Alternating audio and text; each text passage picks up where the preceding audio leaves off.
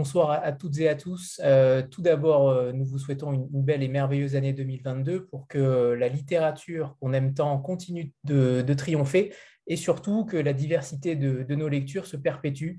Alors ce soir, pour la, pour la 164e rencontre, la 164e fois, toutes les 20 minutes, donc six éditrices, car ce soir, il n'y aura que des éditrices, et c'est assez rare pour le signaler.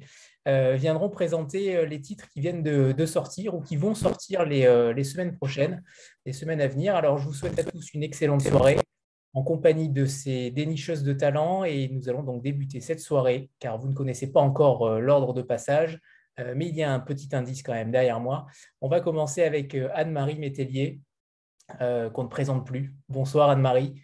Bonsoir. Je suis très heureuse d'être avec vous. J'aime beaucoup parler de mes livres et, en plus, je vois, je vois vos visages comme ça, c'est génial. Je vais parler à des gens. Oui, tout à fait. Euh, alors bonsoir Anne-Marie, je, suis ravi que vous puissiez euh, ouvrir cette, euh, cette rencontre. J'aimerais savoir dans quel état d'esprit déjà vous abordez cette rentrée littéraire qui est toujours aussi particulière depuis déjà deux ans. Et donc quels titres vous ont séduit au point de les, de les publier à partir du 14 janvier prochain, puisque le premier titre sortira le, le 14 oui, eh, eh bien, euh, ce sont des, des, rencontres que j'ai faites au cours des deux dernières années, des livres qui arrivent, puisque nous ne publions que de la littérature étrangère, donc euh, il faut, on, découvre les, livres un an et demi ou deux ans avant de les publier, et c'est très bien parce que c'est très émouvant d'avoir de voir arriver les, par exemple le premier dont je vais vous parler, qui est Selva Almada, ce n'est pas un fleuve, qui est un grand livre sur la nature tropicale, mais pas la nature tropicale euh, de, de, plage du fleuve.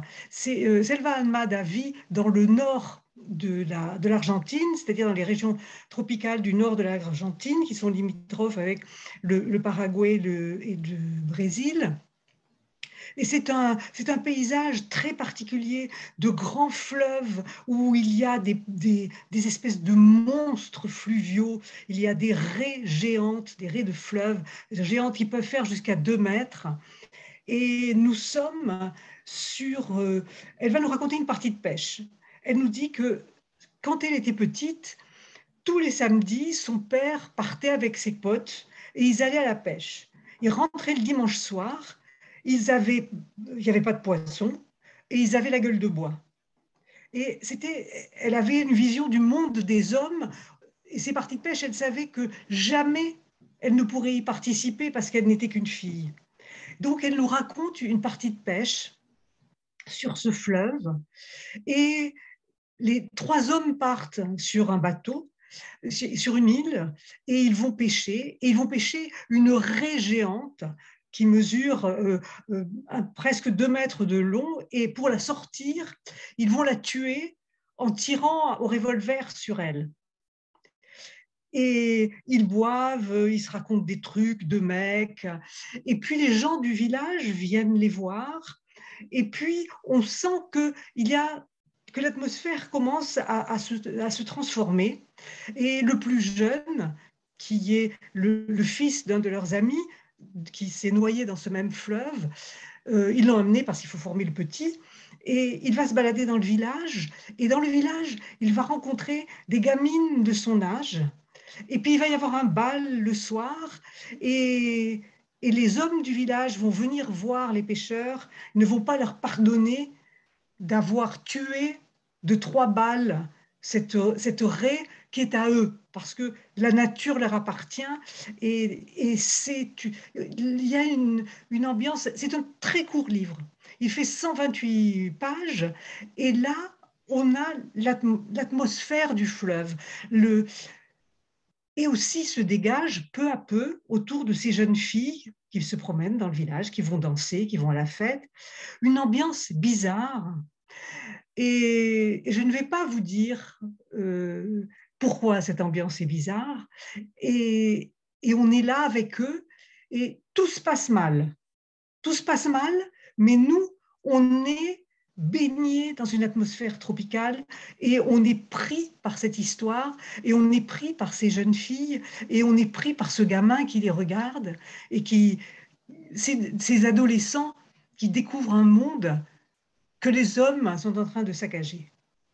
C'est vraiment un grand livre sur la nature et c'est un livre aussi sur la jeunesse et sur l'adolescence et sa malléabilité au fantastique il s'agit de Selva Almada, euh, ce n'est qu'un fleuve.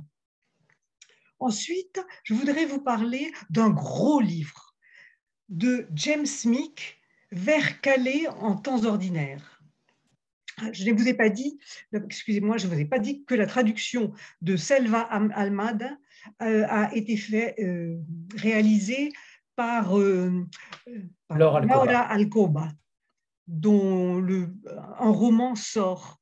Laura est argentine, elle est franco-argentine, et, et, elle, est, elle est en, comment dire, euh, elle est sur le même rythme littéraire, le même rythme de, de, musique des mots que Selva Almada.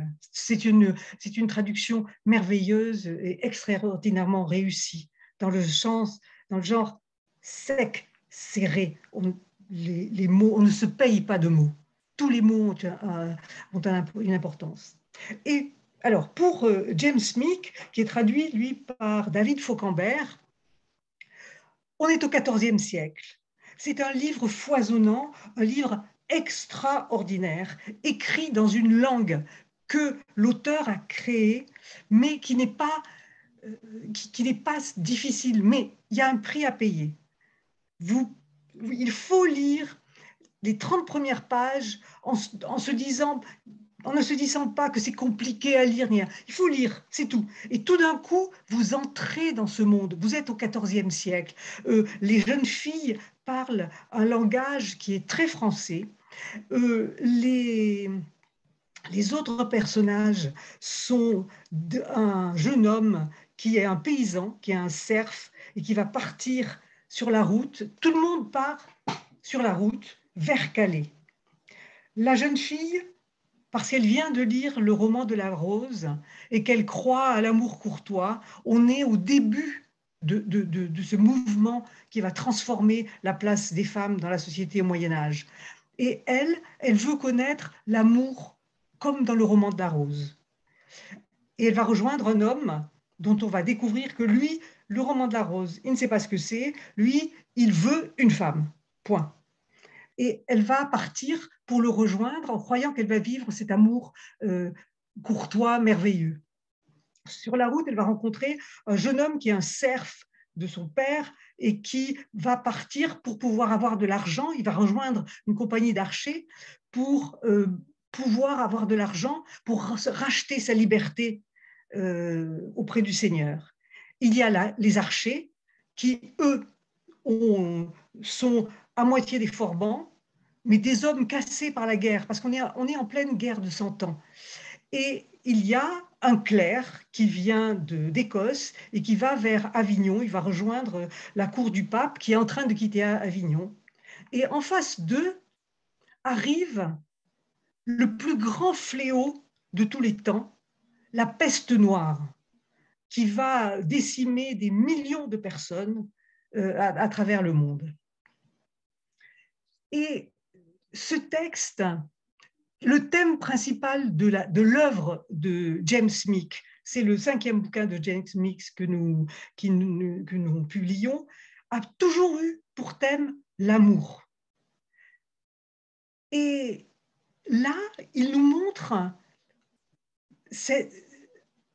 il nous invite à un voyage qui est au Moyen Âge, sans fausser le Moyen Âge, sans en faire quelque chose de moderne, tout en nous donnant à lire une vision des relations humaines un peu différente. Et pour écrire ce livre, il a, fait, il est parti à pied, sac à dos, et il a fait 180 km à pied en deux mois pour pouvoir savoir ce que c'était que de voir la mer pour la première fois. Et il explique que quand il est arrivé comme son, personnage du jeune homme qui n'a jamais vu la mer, au bord de la Manche, il a eu un éblouissement et il se met dans la peau de tous ces personnages et c'est un livre merveilleux. C'est un choc littéraire comme le roman de le, le nom de la rose. Mais c'est beaucoup plus facile à lire, sauf qu'il y a un prix à payer 30 pages. C'est on est, et on se trouve vraiment dans un, Moyen Âge euh, euh, auquel on croit. C'est totalement crédible et c'est totalement intelligible et, c'est la guerre et c'est l'amour et c'est euh, la jeune fille va se rendre compte que les manants aussi, les serfs aussi peuvent être amoureux et elle va évoluer, tous vont évoluer dans ce périple vers Calais et ils vont arriver tous transformés, tous enrichis et en chemin, ils vont avoir rencontré toutes les façons d'éloigner la peur, c'est-à-dire que les paysans font brûler des os d'animaux pour que la fumée éloigne la peste, et dans les abbayes, on crée un, mur de musique, et ils font des relais, et il y a, une, scène qui me touche particulièrement parce que je la trouve d'une beauté extraordinaire, où on crée, on, on va chanter sans arrêt pour que le chant arrête la pestilence. Et c'est, c'est un monde à la fois très réel et très, très, très beau, magnifique, et ces personnages vont arriver tous transformés euh, de façon étonnante. Je pense que c'est un très grand livre, celui-là. Et en plus, c'est le, le, clerc qui est parti, qui va jusqu'à Avignon, fait, lui comprend le langage populaire et le langage de la demoiselle. Et il fait tout le temps des traductions. Alors il y a des débats sur, des, sur certains mots qui sont très très drôles et, et très touchants pour nous qui savons ce qu'est devenu cette langue. Ce, ce qu'a créé James Smith, c'est pour moi un chef-d'œuvre absolu. Traduit par David Fauquemberg. David Fauquemberg, qui a fait un travail merveilleux, extraordinaire, que qui a l'auteur lui a donné, lui a dit n'essayez pas de recréer des langues comme ça, faites comme vous sentez ce que j'écris. Et il a écouté la musique du texte et il nous la restitue. Et c'est magnifique. C'est un gros livre. Ceux qui auront le courage de lire au moins 30 pages seront payés au centuple. À la fois, c'est un roman d'amour, c'est un roman de guerre, il y a de la gaudriole, il y a des choses, il y a de l'ironie, c'est magnifique. C'est un monde dans ce livre, un monde que c'est... Je déteste les romans historiques, faut que je vous dise. Et ce livre est exceptionnel. C'est un roman historique et ça m'a converti et je suis assez dure. Ensuite, je vais vous parler d'un toujours de l'histoire, mais de l'histoire contemporaine. Excusez-moi, j'ai ma liste. Hein. Avec un, très court roman aussi, euh, islandais, de Sion. Sion est un garçon euh, très étonnant euh, il, doit avoir 45, il doit friser la cinquantaine, et il est le parolier de Björk. Il est très connu dans le monde anglo-saxon parce qu'il est, poète et sa, euh, son œuvre poétique a été, traduite au seuil sous la direction de Alain Babankou. Et là, il écrit un court roman qui est le parcours d'un garçon après la guerre, euh, on est dans les années 50, un garçon complètement banal, qui va s'intéresser à la politique et qui est dans une famille où l'oncle est en prison et il lui écrit des lettres. Mais on découvre que l'oncle est un nazi, que la tante euh, est arrivée par bateau et qu'elle a les cheveux très très très très courts parce qu'elle a été tondue, parce qu'elle a fréquenté les nazis. Et on va voir ce garçon peu à peu se transformer oh, sa mère va le regarder évoluer et c'est une brave femme normale. Le garçon est tout à fait normal, mais c'est lui qui va créer le parti nazi en Islande. Et on a, c'est une étude sur, c'est une façon de nous faire percevoir comment la banalité du mal. Alors, il n'y a pas de suspense. Hein. Ce garçon, on le trouve, il est, il est dans un train en Angleterre, et tout d'un coup, il a une crise cardiaque, il meurt. Et donc, on va se demander qui est ce garçon, et on va faire une espèce de parcours. On va voir qu'il était là pour aller au grand rassemblement des nazis qui a eu lieu dans les années 50 en Angleterre. Et à partir de là, on va dérouler le parcours de ce garçon. Et c'est très perturbant, très très perturbant quand on voit certaines évolutions euh, que l'on a, auxquelles on, assiste euh, en France, dans l'extrême droite et, ces choses-là. C'est vraiment, c'est vraiment un livre intéressant, euh, pas agréable, hein, pas agréable, mais très, très subtil et très instructif. Alors, ensuite. Euh, traduit par Eric Bourri. Ah, traduit par Eric Bourri. Merci de me remettre sur le droit chemin. Parce que je regarde ma montre aussi. Et euh, alors, au mois de février, on va avoir un grand livre de Jenny Fagan. Euh, euh, Jenny Fagan est traduite par Céline Schwaller. Son précédent livre, peut-être en avez-vous entendu parler, Jenny, elle était écossaise et elle a, elle a publié le, hmm, Les buveurs de lumière. Nous avons publié il y a deux ans un livre qui a eu, qui a vraiment eu un vrai public, un grand public. Hein. Elle euh, on en a vendu une 15 000. Et là, c'est un livre très étonnant, un livre fantastique ça s'appelle La fille du diable. Et c'est l'histoire d'un immeuble. C'est la vie mode d'emploi ou l'immeuble Yacoubian. Ça se passe euh, à, à Édimbourg. Et c'est, on est au début du, on est à la fin du 19e siècle. Et il y a une jeune fille qui arrive dans une espèce de bateau. On ne voit pas ce que c'est. On la voit arriver. Et on se rend compte qu'elle est dans un cercueil et elle rentre dans le port en ramant et elle, euh, elle nous annonce qu'elle est la fille du diable et qu'elle vient de tuer son père sur les hauts plateaux, et qui, mais qu'elle va payer la dette de son père, c'est-à-dire qu'elle va aller dans une maison qui est la, maison que nous allons connaître et qui se trouve au 10 Luckenbus euh, euh, Lane dans, dans Édimbourg. C'est le seul immeuble qui a plus de six étages euh, à Édimbourg. Il, appartient à un homme qui veut être euh, un bourgeois, il est à la mairie, il, se pense, il pense être un homme juste, mais sa femme est stérile, et donc il a acheté une jeune fille pour faire un enfant, mais il a acheté la fille du diable.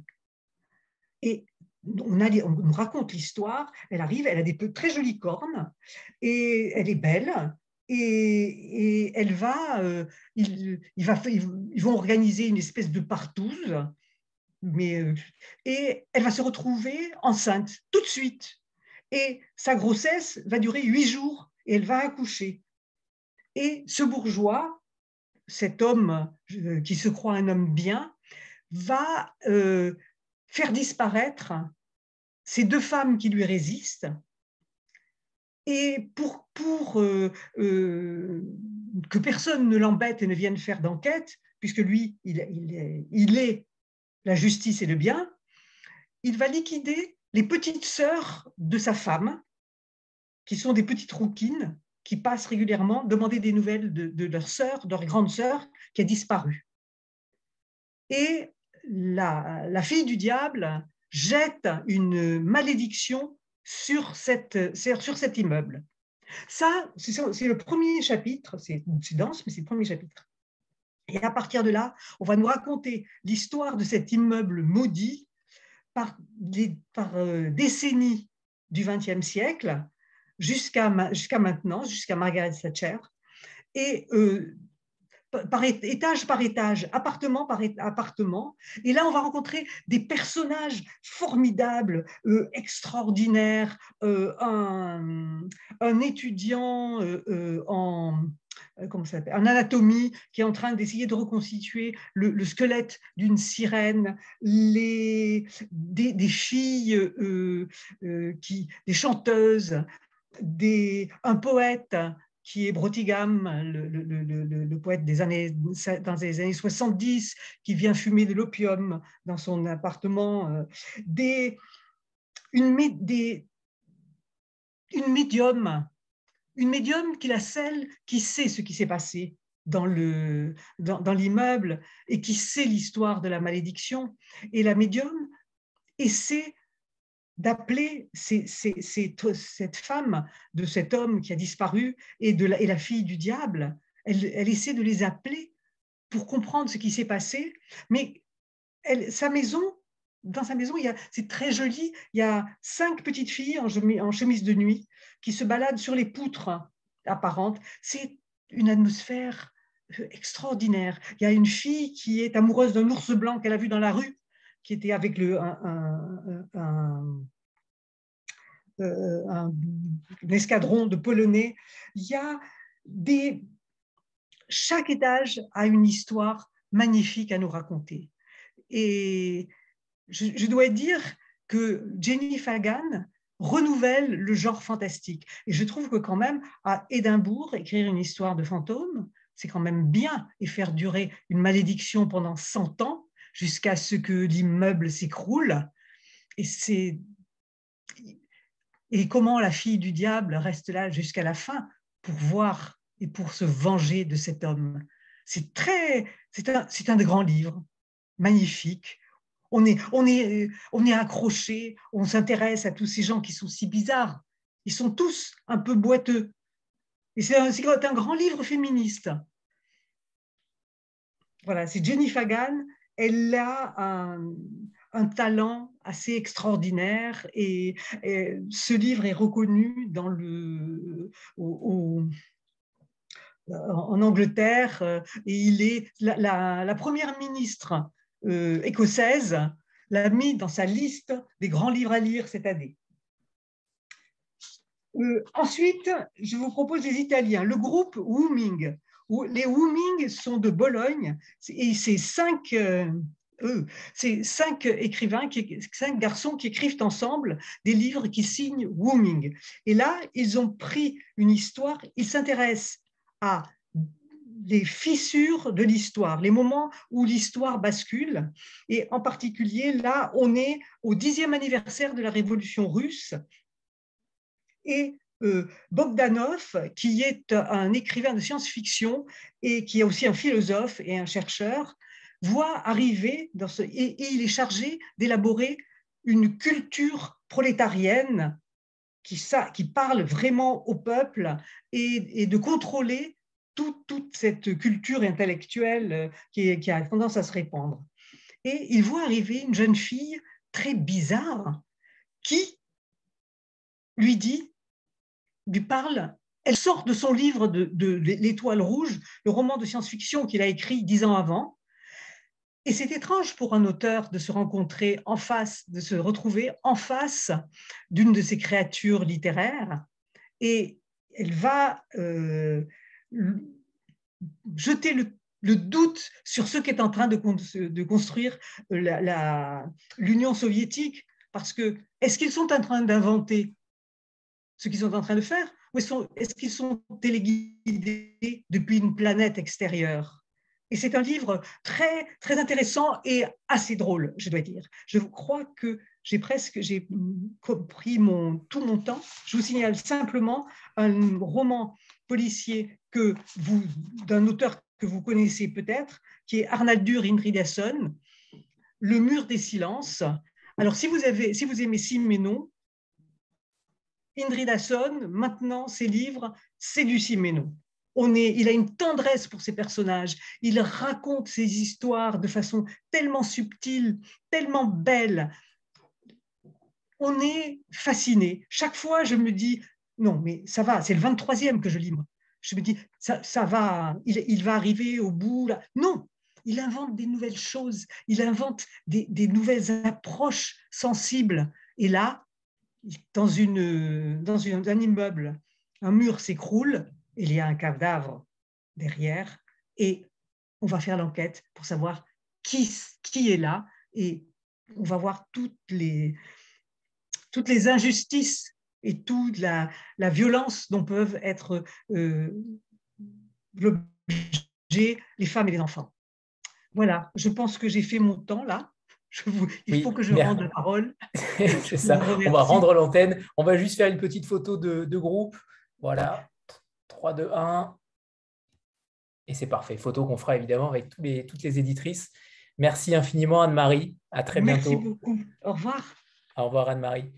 Alors, on passe euh, maintenant la, parole à une deuxième éditrice, et euh, c'est Valentine Gay des éditions euh, Globe, qui est accompagnée de, Marie-Laure Pasco. Je crois les avoir vues toutes les deux.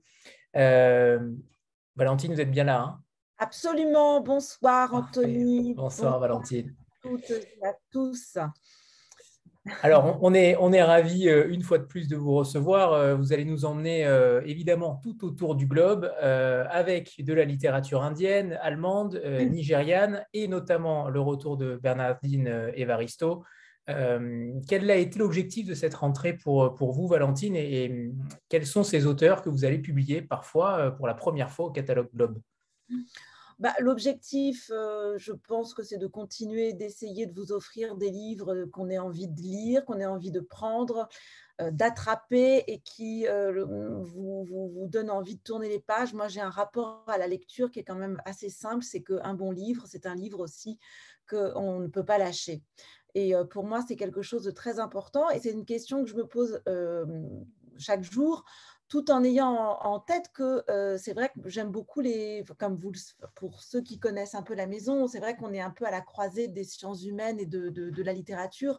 Donc avoir des livres euh, avec des personnages, des personnages forts et qui, de par leurs aventures, se retrouvent confrontés à des questions euh, qui euh, fassent sens et qui puissent nous permettre de, répondre à certaines questions euh, actuelles, c'est quelque chose qui, me tient très à cœur, hein, qui nous tient très à cœur et qui est vraiment à l'origine du, projet de, de, la maison. Donc, eh ben, j'espère continuer à vous offrir en cette rentrée 2022 des titres qui puissent euh, répondre à de grandes questions de société, voilà, par, euh, par la littérature.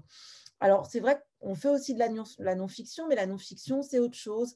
Euh, la non-fiction, c'est peut-être aussi avec des, personnages, évidemment, et puis parfois, c'est un, rapport aux questions qui est traité un peu différemment. Et puis, alors, avec le roman, avec la littérature, le roman, nous sommes dans un autre rapport, puisque là, on a vraiment des, des personnages des personnages qui vivent ces grandes questions de, société. Et donc, c'est un peu ce qu'on a essayé de, continuer à faire euh, euh, en janvier et en février. Voilà, j'espère avoir répondu succinctement à votre question, cher Anthony. Alors, justement, le catalogue, euh, venons-y, avec quatre romans, Sucre amer, Fata Morgana, Mister Loverman et Complètement à l'Est, si on a un petit peu de temps encore peut-être. Euh, quels sont-ils euh, Racontez-nous ces, quatre histoires. Alors, euh, je, donc, il, est sorti hier, je, l'ai avec moi, voilà, c'est donc Avenue d'Oshi, sucre amer. Donc, je, vais être un peu rapide, mais je, vous le montre recto, verso. Et pour ceux éventuellement qui auront le livre en main, vous, verrez l'illustrateur qui a absolument adoré ce livre. c'est un petit peu amusé. Bon, c'est, une petite. Euh, euh, euh, c'est pas une private joke, c'est vraiment pour les lecteurs. Et il y a quelque chose de, voilà, une sorte de jeu des sept différences dans, la couverture qui correspond absolument à, à, ce premier roman. Alors, rapidement, euh, Avni Doshi euh, se trouve avoir été euh, dans la, dernière liste, donc elle est vraiment finaliste du, de ce grand prix international qui est l'équivalent du, Goncourt, mais pour les, auteurs anglo-saxons. Donc elle était finaliste du Booker Prize.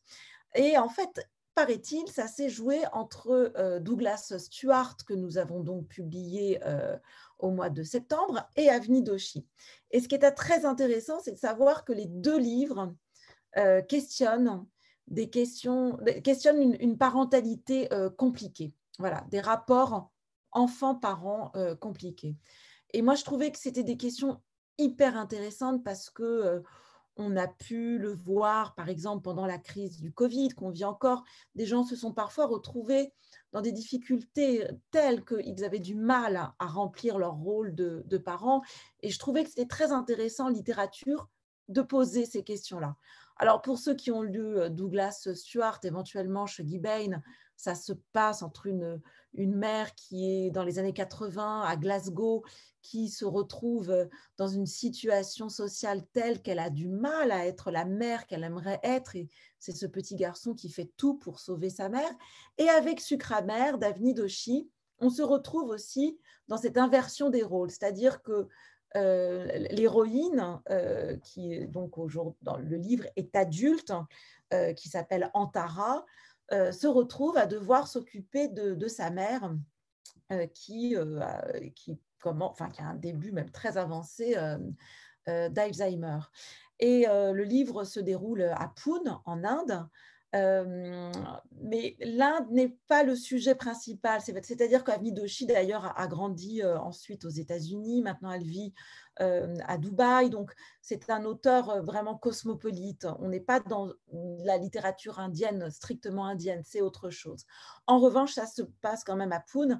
Et c'est vrai que c'est très, très inspiré d'une histoire qui lui est arrivée. C'est que euh, la mère, donc cette petite fille, donc on va dire Antavara, on va rester dans la fiction, a été, sa, mère, donc qui s'appelle Tara, a vécu ce qui n'est pas évident en Inde, dans les années 70, 80, a voulu vivre une émancipation et a voulu vivre sa vie de femme, ce qui est donc, encore une fois, très compliqué en Inde.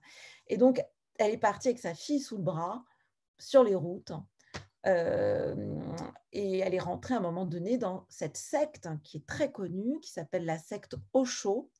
Euh, vous pourrez regarder, euh, googliser Osho, c'est quand même vraiment très très intéressant. Il y a d'ailleurs une série euh, documentaire sur Netflix sur Osho qui est absolument passionnante, mais c'est pas le sujet. Mais bon, la mère s'est retrouvée dans la secte Osho. Elle était la, la maîtresse du, du, gourou. Et puis, bon, une fois qu'elle n'a plus été la maîtresse du gourou, elle est partie avec sa petite sous le bras. Et cette petite fille n'a pas été élevée, c'est-à-dire qu'il y a une défaillance maternelle terrible et a vécu une enfance très, très, très difficile, très anxiogène, très inquiétante. À un moment, dans, elles, elles, mendiaient. Euh, donc, euh, et, donc, et donc, cette petite fille qui n'a pas eu de soins, qui n'a pas eu l'attention maternelle euh, qu'elle aurait dû avoir, se retrouve adulte à devoir s'occuper de cette, de cette femme qui, qui, a été très égoïste, qui ne s'est jamais, jamais occupée d'elle, et qui en plus continue à être absolument épouvantable. C'est-à-dire qu'avec la maladie, avec la maladie d'Alzheimer, euh, ça s'empire. Et donc, c'est toute cette relation euh, mère-fille très, très difficile, où bien souvent les mères sont représentées comme étant des, êtres euh, attentifs, doux. Et, là, on n'est pas du tout dans, ce modèle-là. Et le, livre est vraiment euh, est, très beau parce que évidemment c'est un livre sur la famille, c'est un livre sur les relations mère-fille, mais c'est aussi un très grand livre sur la mémoire, ce qu'on choisit inconsciemment ou pas de, conserver, euh, la mémoire défaillante aussi, la maladie d'Alzheimer. Et c'est aussi un très très grand livre sur ce que c'est que de devenir artiste, parce que cette Antara, devient une artiste. Euh, moi, je suis euh, très heureuse d'avoir ce titre au catalogue pour toutes les raisons évoquées. Je pense qu'on a là vraiment affaire à un auteur de, tout premier plan. Et pour vous raconter un peu, c'est vrai que c'est intéressant de savoir pour, en littérature étrangère ce qu'il se passe à l'étranger. Et ce livre a une résonance absolument phénoménal à l'étranger. Il, a été, il, est, publié dans, je crois, 25, 26 territoires. Je pourrais vous redire ça, donc c'est absolument phénoménal. Elle, elle, est, elle, vient d'intégrer la liste du, prix Pen Hemingway, qui est un prix très très important pour les, premiers, les primo-romanciers. Et son, cette réalisatrice que, j'aime beaucoup, qui s'appelle Deepa Mehta, va adapter le, livre au cinéma. Donc, on a là vraiment à faire un, un livre tout à fait important, intéressant. Et, malheureusement, je crois que cette question de nous allons devoir nous occuper de, nos parents, c'est une, réalité mondiale. Et donc, ce questionnement du renversement des rôles est, je crois, une question tout à fait d'actualité, importante, intéressante, une question de société que donc nous allons explorer par le roman. Voilà donc pour le premier titre de la saison 2022 chez Globe, Sucre amer de Avni Doshi. Et traduit par Simone Manceau. Absolument, absolument, qui est une, une grande traductrice de, de, de l'anglais d'Inde. Voilà. j'espère, j'espère que nous aurons un jour l'occasion de, recevoir Avni Doshi qui parle vraiment très très bien de, de, son livre euh, avec beaucoup de, finesse et, c'est quelqu'un de, très attachant. Euh, voilà, c'est notre plaisir aussi. Malheureusement, on n'a pas l'occasion de les voir suffisamment, mais de rencontrer des, des auteurs euh, intéressants, c'est quand même, c'est toujours inouï. Voilà, je passe à la suite. Eh bien sûr, Fata Morgana. Alors, Fata Morgana, Fata Morgana, c'est un livre euh, qui, donc, que je ne vous dise pas de bêtises, euh, paraîtra le 12 janvier, donc la semaine prochaine. Euh, voici notre, notre belle couverture. Je vous montre un petit quelque chose que je. Oui, on a maintenant nos livres, je vous, on le voit mieux avec Fata Morgana, mais on a des beaux livres avec des, beaux intérieurs. On est assez content de voilà d'essayer vraiment de produire un écrin euh, à l'écrin que méritent euh, ces auteurs. Donc Fata Morgana aussi a une très belle, euh, très belle intérieur, bleu marine, ça se voit pas très bien à l'écran, mais le, résultat, nous, on en, est, très content. Et là, vraiment, on a un exemple, ça illustre absolument la rencontre des, sciences humaines et de, la, littérature, parce que les questions que Shika Unigwe, donc, qui est donc nigériane, euh, aborde dans, ce livre sont absolument, absolument primordiales. Euh, rapidement, avant de vous raconter euh, cette, histoire qui est extraordinaire, extraordinaire, qui est à la fois drôle et en même temps il y a un petit côté polar. Et bon, j'y viens. Je, Shika est quelqu'un qui est très très reconnu dans le monde universitaire parce que c'est la première qui a vraiment documenté euh, la migration, euh, mais au féminin, euh, et qui a réussi avec, elle est nigériane, donc qui a réussi de raconter vraiment de l'intérieur quels étaient les véritables enjeux, pour quelles raisons on décidait de, quitter son pays. Et généralement, lorsqu'on décide de quitter son pays, c'est parce que son, votre pays soit est en guerre, euh, soit n'est pas en capacité de vous offrir réellement un avenir. Et ça, nous, on peut, on, on, peut pas le comprendre en vérité. Et il faut vraiment avoir quelqu'un qui a le talent d'une Chika Unigwe pour vous le faire, non pas vous l'expliquer, parce que les explications, en fait, je crois que malheureusement, euh, on peut vous expliquer plein de choses, on nous expliquer plein de choses, ça ne passe pas. En revanche, quand ça passe par une histoire, une histoire merveilleusement crédible. Je crois qu'on arrive à. C'est ça la, force de la littérature.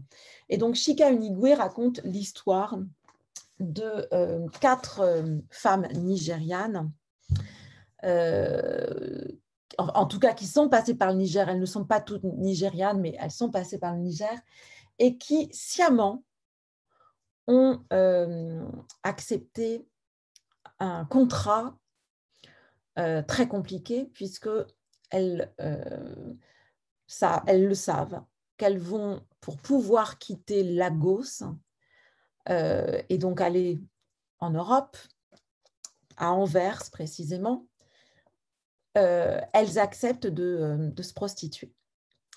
Et donc, le contrat, c'est que, et c'est une, une réalité, puisque Chikamigwe, pour écrire ce livre, a fait un travail de sociologue inouïe, puisqu'elle a passé. Euh, d'ailleurs, le livre est dédié aux prostituées avec qui elle a travaillé de nombreuses années pour raconter cette histoire. Donc, euh, donc ces quatre femmes vont, euh, vont, vont acceptent de se prostituer, mais ce qu'elles imaginent, c'est que ça va durer un certain nombre d'années, le temps de rembourser leurs dettes. Et donc, elles se retrouvent à Anvers. Et l'histoire, le livre commence comme ça.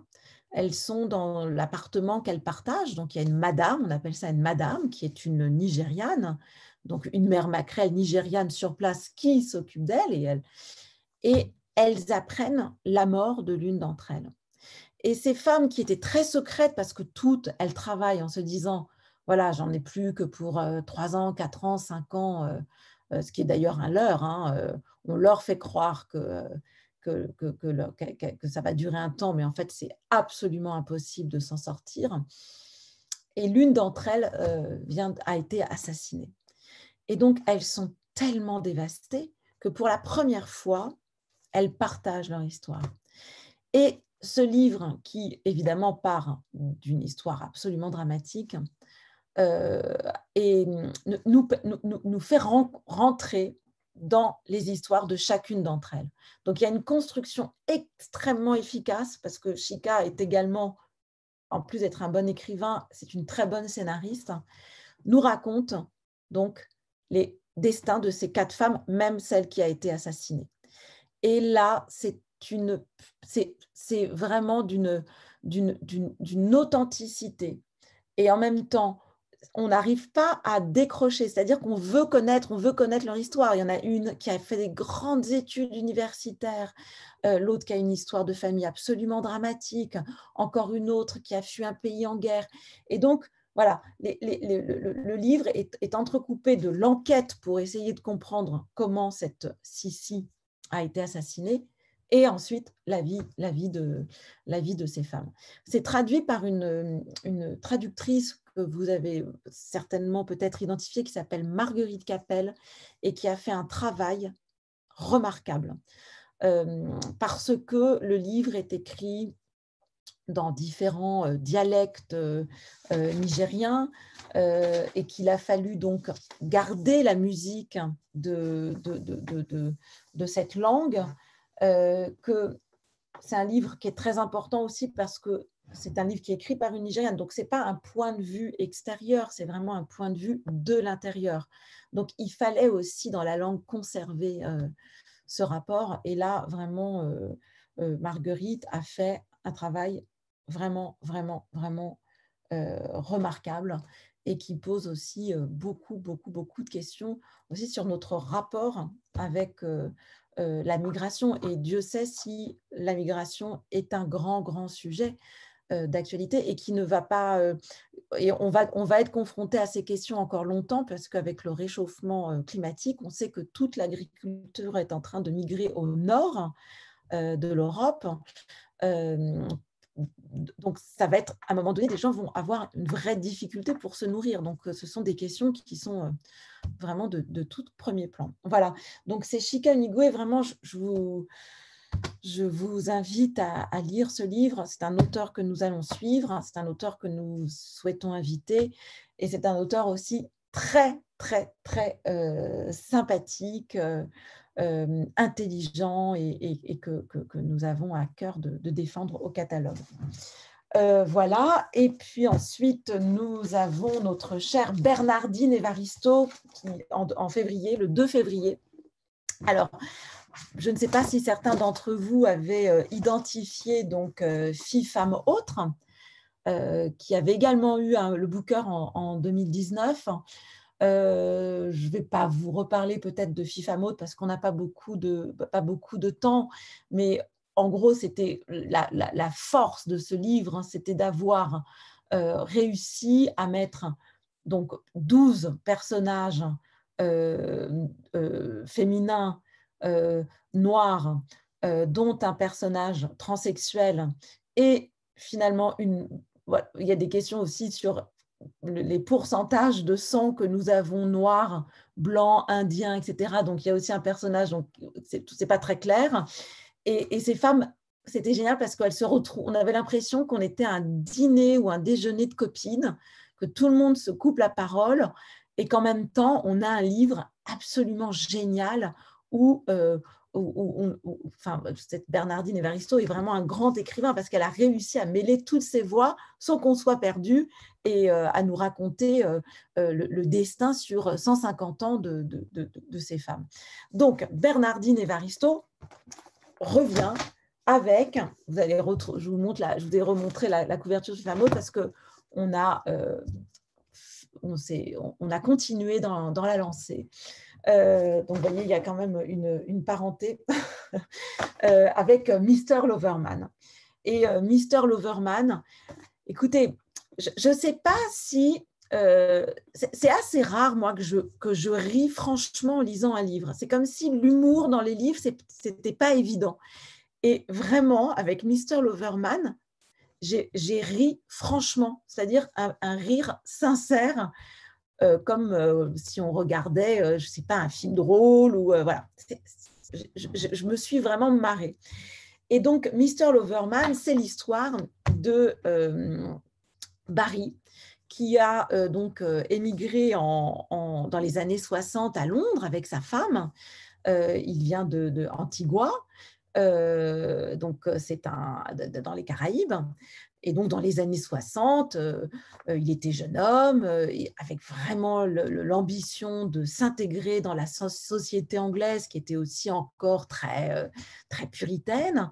il est donc Maria Carmel, qui est donc extrêmement croyante. ils ont des enfants. Il fait vraiment tout ce qu'il faut pour être un bon mari, gagner sa vie, offrir une, une, belle vie à sa famille.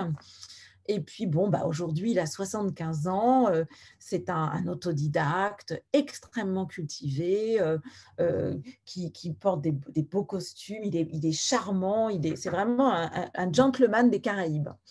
Et Carmel, qui est très, qui, vit sous le poids de la communauté, donc qui, qui est très pieuse, qui a très peur du quand dira-t-on, soupçonne son Barry de lui être euh, infidèle depuis toujours, depuis toujours. Euh, et, c'est vrai que Barry n'est pas souvent là, Barry euh, rentre très très tard et, elle, a, raison, Barry ne lui est pas fidèle. Sauf que Barry, en fait, est amoureux, en effet, depuis toujours de la même personne. Mais Barry est amoureux de son amour de jeunesse qui s'appelle Maurice. Et donc, c'est l'histoire d'un joyeux coming out à 75 ans. Et euh, Barry a bien l'intention, euh, sur le tard, de profiter des dernières années de sa vie pour être, pour être heureux. Et ce livre est vraiment, euh, en plus d'être drôle, hein, euh, et, on retrouve le style de Bernardine Evaristo, bien que ça soit un petit peu plus classique. Euh, ce livre pose des questions vraiment très très intéressantes aussi sur, sur l'immigration, c'est-à-dire que quand euh, Barry a migré à Londres dans les années 60, ce n'était pas le même Londres et la société a tellement changé que aujourd'hui peut se, se, permettre de, de s'interroger sur parce que bon, il voit autour de lui, bah oui, le monde a changé sur, sur la vie qu'il pourrait mener. Je, vraiment, je, nous, on sait que Bernardine a eu ses, lecteurs, a trouvé ses lecteurs avec euh, Fille, femme, autre, et ses lecteurs ne seront pas déçus avec euh, Mr. Loverman parce que c'est un euh, grand, grand, grand livre qui explore bah, la sexualité, l'identité évidemment afro-caribéenne et qui ne, verse jamais, jamais, jamais dans la victimisation et, et qui, en plus de ça, est, une expérience littéraire et linguistique vraiment très, très savoureuse. Voilà, donc ça, c'est notre Mister Loverman de Bernardine Evaristo. Et nous poursuivons, nous poursuivons avec Walter Kampowski. Euh, vous aviez peut-être identifié euh, Schluss, que nous avions malheureusement, qui a un peu pâti de la crise euh, du, du, Covid, puisqu'il a été déplacé. Enfin, bon, bref, ça a été très compliqué, mais malgré ça, il a, il a trouvé ses, ses lecteurs. Donc, Walter Kampowski est aujourd'hui considéré comme étant le plus grand auteur allemand, donc par les Allemands. Euh, Walter Kampowski euh, est mort et en fait son œuvre a été redécouverte posthume à l'étranger euh, et nous en donc nous publions, nous avons publié Schluss et complètement à l'Est. très rapidement, Walter Kampowski est quelqu'un qui est né, donc, enfin, qui avait 17 ans pardon, pendant la guerre, la Seconde Guerre mondiale, et qui était euh, à l'époque euh, donc à la frontière, vraiment tout au nord de l'Allemagne, à la frontière russe. Et lui a toujours, toujours été, et sa famille aussi, vraiment ont, tout fait pour mettre du sucre dans les, dans les tanks euh, nazis. ils, ont, ils, ont, ils, ont, ils ont vraiment toujours été milités, ils ont pris des risques terribles. Seul son père a été dans les, dans les jeunes, dans les, dans l'armée parce qu'il ne pouvait pas faire autrement. Mais euh, voilà, Walter Kampowski et sa mère. Et donc, après la, Seconde Guerre mondiale, lors de la division tripartite de l'Allemagne, euh, il a été euh, accusé par l'Allemagne de l'Est de travailler à la solde des Américains et il a pris 25 ans de, de, de prison euh, dans, cette prison de Bonzen qui se trouve donc en Allemagne de l'Est et qui est voilà, il s'est retrouvé en 46 dans une prison où il y avait de tout. Euh, donc il y avait aussi des gens qui, sortaient des camps et qui se retrouvaient là un peu par hasard, qui étaient trop faibles pour faire autre chose. Il y avait des, des, gangsters, il y avait des nazis, il y avait de tout. Et il s'est dit, il faut absolument, absolument faire une photographie du peuple allemand à ce moment-là. Et c'est là que son œuvre euh, s'est déployé, qu'il a commencé donc d'abord à euh, réunir euh, tous les témoignages de, tout ce qui pouvait constituer une photographie de la, population allemande. Aujourd'hui, il a, ça représente un collage de 6000 pages qui est conservé à l'Académie des beaux-arts de Berlin qui est publié par une université euh, euh, américaine que peut-être nous publierons parce que c'est absolument incroyable. Et il a écrit des livres absolument, absolument géniaux. Et, donc, complètement à l'est, que nous verrons là, on a un, bandeau qui dit donc un road trip dans les ténèbres nazies. C'est pas nous qui l'avons dit, c'est le journal Le Times. Et donc c'est l'histoire d'un jeune d'un journaliste dans les années 90, euh, donc juste après euh, la chute, euh, le démantèlement de l'Union soviétique et la chute du mur de Berlin. donc ce jeune journaliste essaye de s'en sortir. C'est pas pas facile et il y a une société de une, marque de voiture qui le contacte pour rédiger un, petit, un petit fascicule pour encourager les gens à faire du rallye automobile en Pologne. Et à l'époque, la Pologne, c'est vraiment considéré par les Allemands, donc Pologne qui était une partie, dont, une partie était donc la Prusse orientale, donc l'Allemagne, et, et, qui était vraiment l'Allemagne nazie, et considéré, vraiment on considère que les, Polonais sont des moins que rien.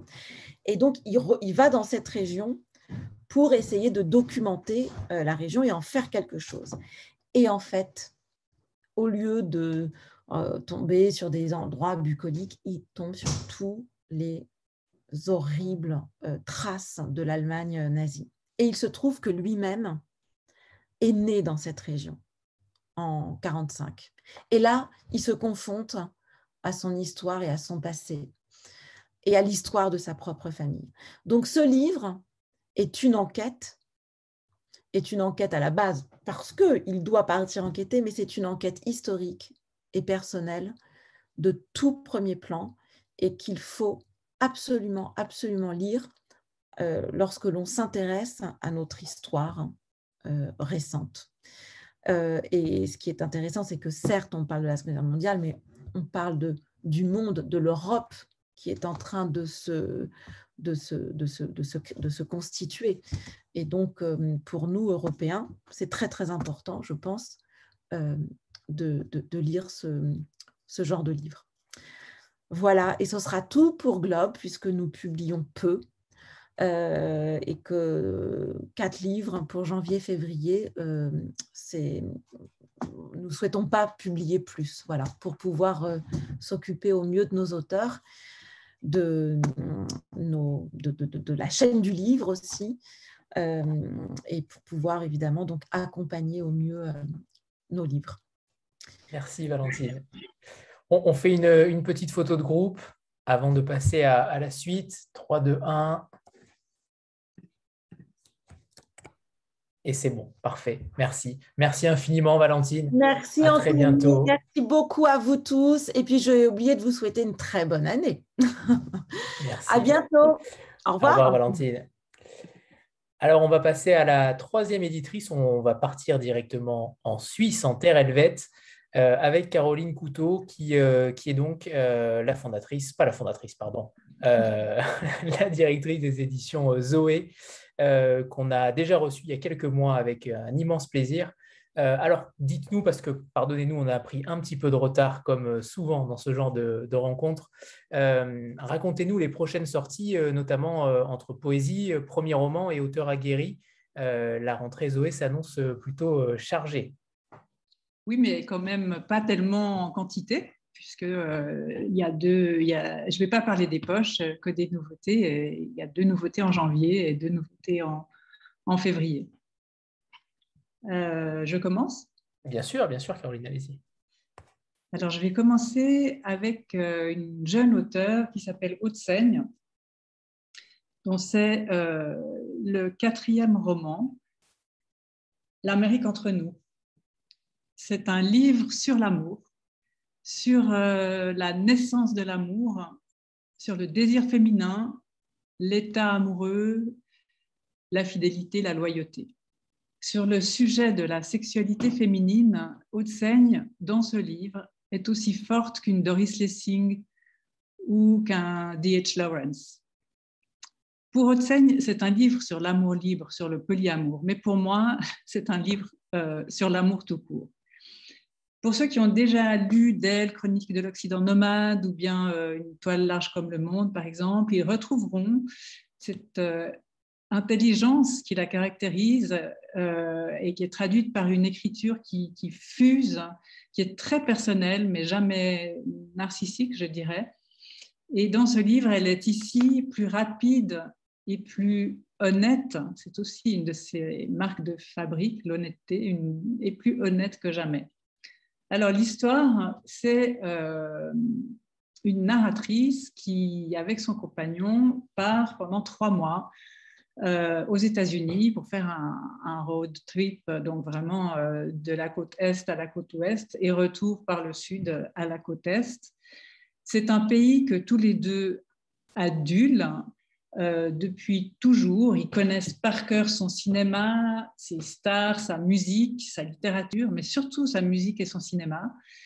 Euh, ils connaissent aussi beaucoup, ils ont, des tas d'idées euh, de, ce que sont les villes et beaucoup de ce que sont la nature, mais ils n'y sont encore jamais allés. Ils ont la trentaine et c'est donc la première fois qu'ils vont aux États-Unis ils vont confronter euh, leur fantasme avec la réalité.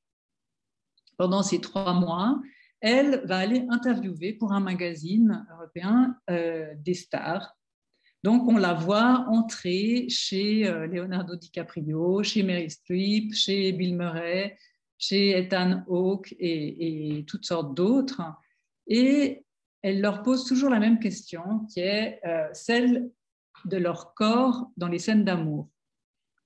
Est-ce que dans les scènes d'amour filmées, c'est leur corps à eux euh, euh, être humain euh, ou est-ce que c'est le corps du personnage fictif?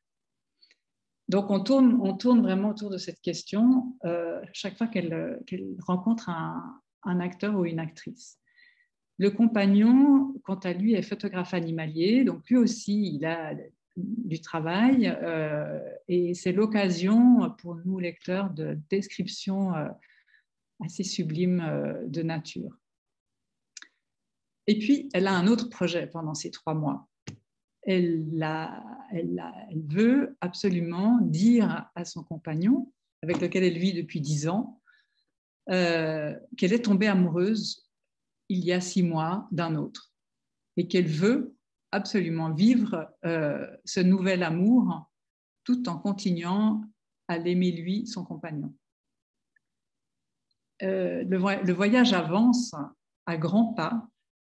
La narratrice remémore la genèse de son amour avec son compagnon, de son amour avec son nouvel amoureux, et elle tarde, euh, elle n'arrive pas, elle n'arrive pas à lui parler on est presque à deux semaines de la fin du voyage et euh, elle, ne lui a, toujours rien dit. Évidemment, je ne vais pas vous dire euh, comment ça se termine. Euh, chacune des neuf parties du livre s'ouvre avec une bande son dont la tonalité est peut-être la nostalgie, le romantisme, une certaine forme de romantisme. Vous avez Patti Smith, vous avez le groupe ABBA, vous avez Chet Baker, vous avez David Bowie, vous avez aussi Mariama et d'autres choses que je ne connais pas parce que je ne suis pas de la même génération que haute Elle a 34 ans. Et voilà, elle vous embarque, ça, ça coule, ça marche bien, c'est contemporain, c'est intéressant, ça parle évidemment euh, bah, un peu à tout le monde, hein. ça nous concerne tous. Euh, j'ai des retours d'hommes, j'ai des retours de femmes, de jeunes et de moins jeunes. Euh, voilà, c'est un livre qui touche parce qu'elle est intelligente et aussi parce qu'elle se met en danger et qu'elle reste très humble, je trouve. Si ça vous intéresse, je vous recommande d'aller sur notre site. Euh, elle parle de son livre pendant une, minute et demie et euh, elle, est, bien, elle est intéressante. on voit déjà son énergie et sa force. Voilà, ça c'est, un livre qui est L'Amérique entre nous qui est sorti euh, aujourd'hui, c'est-à-dire le 6 janvier. Le deuxième livre qui sort euh, le 6 janvier, c'est une traduction de l'allemand d'un auteur qui s'appelle Thilo Krause. C'est son premier roman et le titre est Presque étranger pourtant. C'est un livre qui a été traduit par Marion Grave, qui est la traductrice euh, de Robert Walzer, et qui euh, a du coup un grand sens euh, de la langue, une grande sensibilité à la, poésie. Thilo Krause euh, a déjà publié plusieurs recueils de, poésie. C'est son premier roman. Et avec ce premier roman, il a reçu le prix Walzer. Peut-être que ça vous dit un tout petit peu quelque chose. c'est le prix que Elisa Chua du Sapin a reçu pour son premier roman Hiver à Sokcho. Euh, je pense qu'il a reçu ce prix pour la beauté assez saisissante de son écriture et pour sa capacité à créer euh, une atmosphère qui est à la fois, euh, je dirais, menaçante et lumineuse. Thilo Krause est né en 1977, à l'époque dans ce qui était l'Allemagne de l'Est, dans une région qui est tout à l'est de l'Allemagne, qui touche la Tchéquie, et qui a un, qui a un fleuve qui s'appelle l'Elbe, qui partage les, la frontière, euh, enfin qui partage les deux pays. Je vous le dis parce que le fleuve est très présent dans, dans le livre. Il a donc 12 ans en 1989 au moment de la chute du mur, euh, donc au moment de la réunification, entre la très riche Allemagne de l'Ouest et euh, la pauvre Allemagne de l'Est communiste qui a souffert évidemment d'une atmosphère assez asphyxiante, mais qui a aussi euh, un sens de la solidarité, évidemment, bien plus développé qu'à l'Ouest capitaliste. Thilo Krause a éprouvé euh, ces deux logiques Et euh, ben, il n'est pas le premier à le dire, hein, c'est vraiment un constat très partagé. La cicatrice politique entre l'Est et l'Ouest est lente à, se résorber et c'est un élément qui est très présent dans l'œuvre, dans, le texte c'est l'histoire d'un homme. Je ne vais pas m'attarder très longtemps sur l'histoire parce que je pense que c'est vraiment l'atmosphère et l'écriture qui sont particulièrement euh, frappants dans ce livre. Euh, c'est l'histoire d'un homme de 40 ans qui part à la dérive. Il a une femme, il a une petite fille qu'il adore, euh, une femme avec laquelle il s'entend très bien, ils sont complices mais ils s'entendent de moins en moins bien, pas parce que l'un ou l'autre a commis une quelconque faute, mais parce que lui euh, s'isole et, communique de moins en moins. Pour essayer d'arranger les choses, il décide de déménager et de s'installer dans la région dont je viens de vous parler, c'est-à-dire euh, tout à l'est de, de l'Allemagne. C'est une région euh, au paysage extrêmement romantique où il y a par exemple des, falaises de, de grès euh, très, très spectaculaire. Et, il y a donc vécu euh, le narrateur quand il était enfant. Euh, et il y a vécu un accident tout à fait traumatique et un peu originel à la fois de sa vie et du roman, puisque il faisait de la varappe, de l'escalade sauvage avec un ami à l'âge de 12-13 ans, et que cet ami est tombé de très haut et qu'il a perdu une jambe. Donc, il est devenu euh, unijambiste et euh, cet accident, les parents, les villageois lui ont fait peser euh, très clairement une culpabilité parce qu'il était légèrement plus âgé que, l'ami. Donc, il est, il est rongé, il est hanté par, cet accident. Et le fait de retourner chez lui réveille cette culpabilité encore plus douloureusement.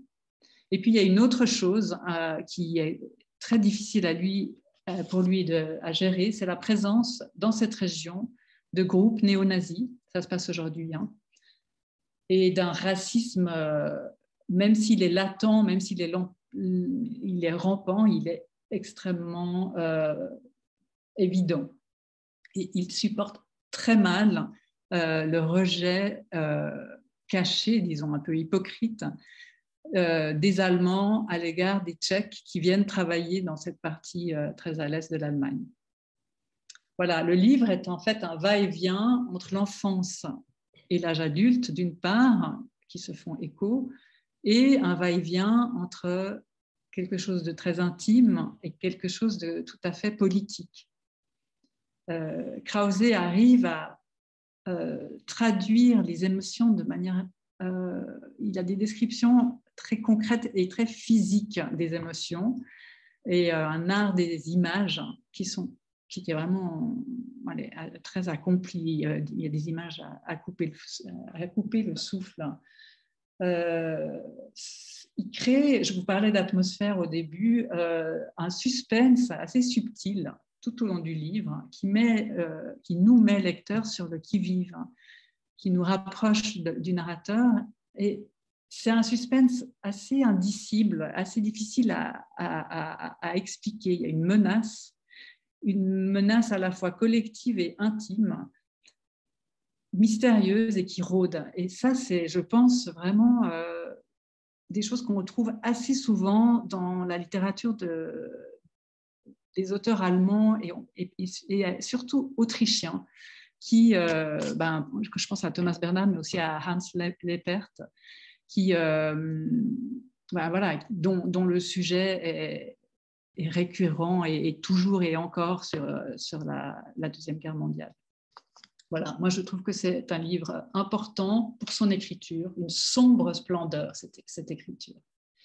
Alors, vous avez euh, autant l'intelligence d'Aude fuse, d'Aude Seigne fuse et est brillante, autant Krause est ample et a, un souffle qui, vous, qui vous. Voilà, donc ça, c'est euh, les deux livres qui sont sortis aujourd'hui. Maintenant, je vais vous parler euh, de février avec d'abord le chant de Chilo, de Sébastien Ménestrier. C'est un manuscrit qui est arrivé de Besançon sur nos piles à Genève. Euh, je ne connaissais pas Sébastien Ménestrier, qui pourtant a écrit un premier roman chez Gallimard et un deuxième roman dans la collection Qui vive euh, euh, de Buchet-Chastel, collection qui a disparu. Donc, euh, ben, il se trouve que je reçois passablement de propositions des auteurs qui ont publié chez Qui vive. Mais tout ça, je ne le savais pas avant de, lire ce, texte, ce manuscrit assez mince. Et j'ai eu un vrai coup de cœur pour euh, cet aspect euh, assez rugueux, sauvage et très original. J'avais jamais lu ça. Il y a une simplicité et un naturel qui me plaisent et ça c'est vraiment quelque chose que vous pouvez retrouver euh, comme écriture hein, chez aux éditions Zoé. La simplicité, c'est quelque chose que j'aime et que je trouve très difficile à, à trouver. voilà, c'est l'histoire d'une jeune femme qui se travestit en homme pour faire partie de l'armée d'Ulysse. Pourquoi elle fait ça? Parce qu'elle pense que la vraie vie, l'aventure, c'est la guerre, c'est le voyage, c'est le vent, c'est la complicité virile. Alors, euh, elle se fait engager par Ulysse, même de, très près, puisqu'elle euh, elle va participer à la prise de Troie et être à côté d'Ulysse dans le cheval euh, de Troie. Il y a une petite scène très courte où on la voit attendre des heures dans ce cheval, euh, il fait chaud, euh, euh, et, ne pas savoir si oui ou non, finalement, les Troyens vont, laisser entrer le, cheval. Et elle ressort complètement dégoûtée de cette mise à sac de la ville, de cette violence, de ces, viols, et elle, cherche une issue pour pouvoir s'enfuir. Et l'issue va se présenter au moment où euh, Ulysse euh, et ses soldats euh, arrivent sur l'île du Cyclope, enfin des Cyclopes. Et, après l'épisode de Polyphème où Ulysse va crever l'œil du, Cyclope, elle fugue et elle laisse les, les compagnons d'Ulysse reprendre le bateau sans elle. Là, vous avez deux reprises euh, de mythes, d'une part euh, avec la mise à sac de Troie chez Homère, et puis euh, un soldat qui fugue sur l'île de Polyphème avec Virgile. Et puis il y a une troisième référence qui arrive, parce que quand elle, se retrouve toute seule sur cette île, enfin, croit-elle dans un premier temps toute seule, elle va devoir ben, se débrouiller pour ben, aménager une sorte de litière, euh, faire un toit pour se protéger de la pluie, manger les baies qu'elle doit identifier comme, euh, comestibles ou toxiques. Et euh, donc il y a une confrontation avec la nature qui est tout à fait intéressante et avec la solitude. Et là, elle, comme chez Robinson, elle redevient une femme. Et sur cette île, elle va devenir elle-même. Donc elle était femme, elle est devenue homme, elle redevient femme et elle devient elle-même. Elle n'est pas toute seule en fait dans cette île. Il y a encore trois hommes, trois mâles, je ne sais pas s'il faut dire homme ou mâle pour les cyclopes, et des femmes, beaucoup de femmes. Et ces femmes euh, ont été extrêmement maltraitées par les hommes. Alors elles cherchent à se débarrasser d'une manière ou d'une autre de ces trois cyclopes. Et elles vont demander à l'héroïne de crever l'œil, l'unique œil de ces trois cyclopes. Et cette héroïne est très hésitante parce qu'elle a, elle a été très éprouvée et très, très dégoûtée par, par la violence à laquelle elle a participé. Mais les femmes l'envoûtent et les femmes sont belles et les femmes lui font comprendre que pour trouver une harmonie, euh, pour retrouver un équilibre euh, de travail aussi, il faut qu'elle puisse vivre en paix, et vivre en paix, c'est sans les hommes. Là encore, je ne vais pas vous dire ce qu'elle finit par faire. Est-ce qu'elle va effectivement condamner l'œil de chacun de ces trois cyclopes ou pas? Ce qui, moi, m'intéresse dans ce, dans ce livre, c'est que euh, d'abord, il est écrit par une femme, à euh, pardon, il est écrit par un homme à la gloire des femmes, et qui propose une lecture contemporaine de, trois mythes de notre, de notre histoire, de notre, de notre civilisation. c'est un livre très contemporain parce qu'il pose la question, enfin la question féministe est présente, mais aussi la question de la violence. Est-ce qu'il faut passer par la violence pour accéder à une forme de paix? Il y a aussi une attirance pour la violence. Hein. Il, y a, souvent une, il y a une forme d'ambivalence, il, y a quelque chose de, ouais, d'excitant. Euh, et c'est très intéressant sa manière qui est purement narrative. Hein. Là, je, je, je, prends un peu de recul quand je vous parle de, de, de, ces, de ces, sujets. Il n'y a pas d'analyse, il n'y a pas de réflexion, il y a simplement cette histoire que je vous ai racontée, mais qui soulève évidemment toutes ces questions. Voilà, donc ça c'est Sébastien Ménestrier, Le chant de Chilo. Et le dernier livre dont je vais vous parler, qui sort euh, comme Le chant de Chilo en février, c'est une réédition de l'unique recueil de poésie de Nicolas Bouvier, qui s'intitule Le dehors et le dedans. C'est son unique recueil de poésie, mais il y est revenu absolument toute sa vie. À chaque réédition, et il y en a eu un certain nombre, il a ajouté des poèmes, il en a enlevé d'autres, et il en a encore modifié certains. Le dehors, ben, évidemment, c'est le voyage, euh, et le dedans, c'est chez lui, à Genève. Cette édition euh, a, une particularité, c'est que euh, on y a ajouté une postface d'Ingrid Tobois, qui est aussi une écrivain voyageuse, qui connaît très très bien l'œuvre de Nicolas Bouvier.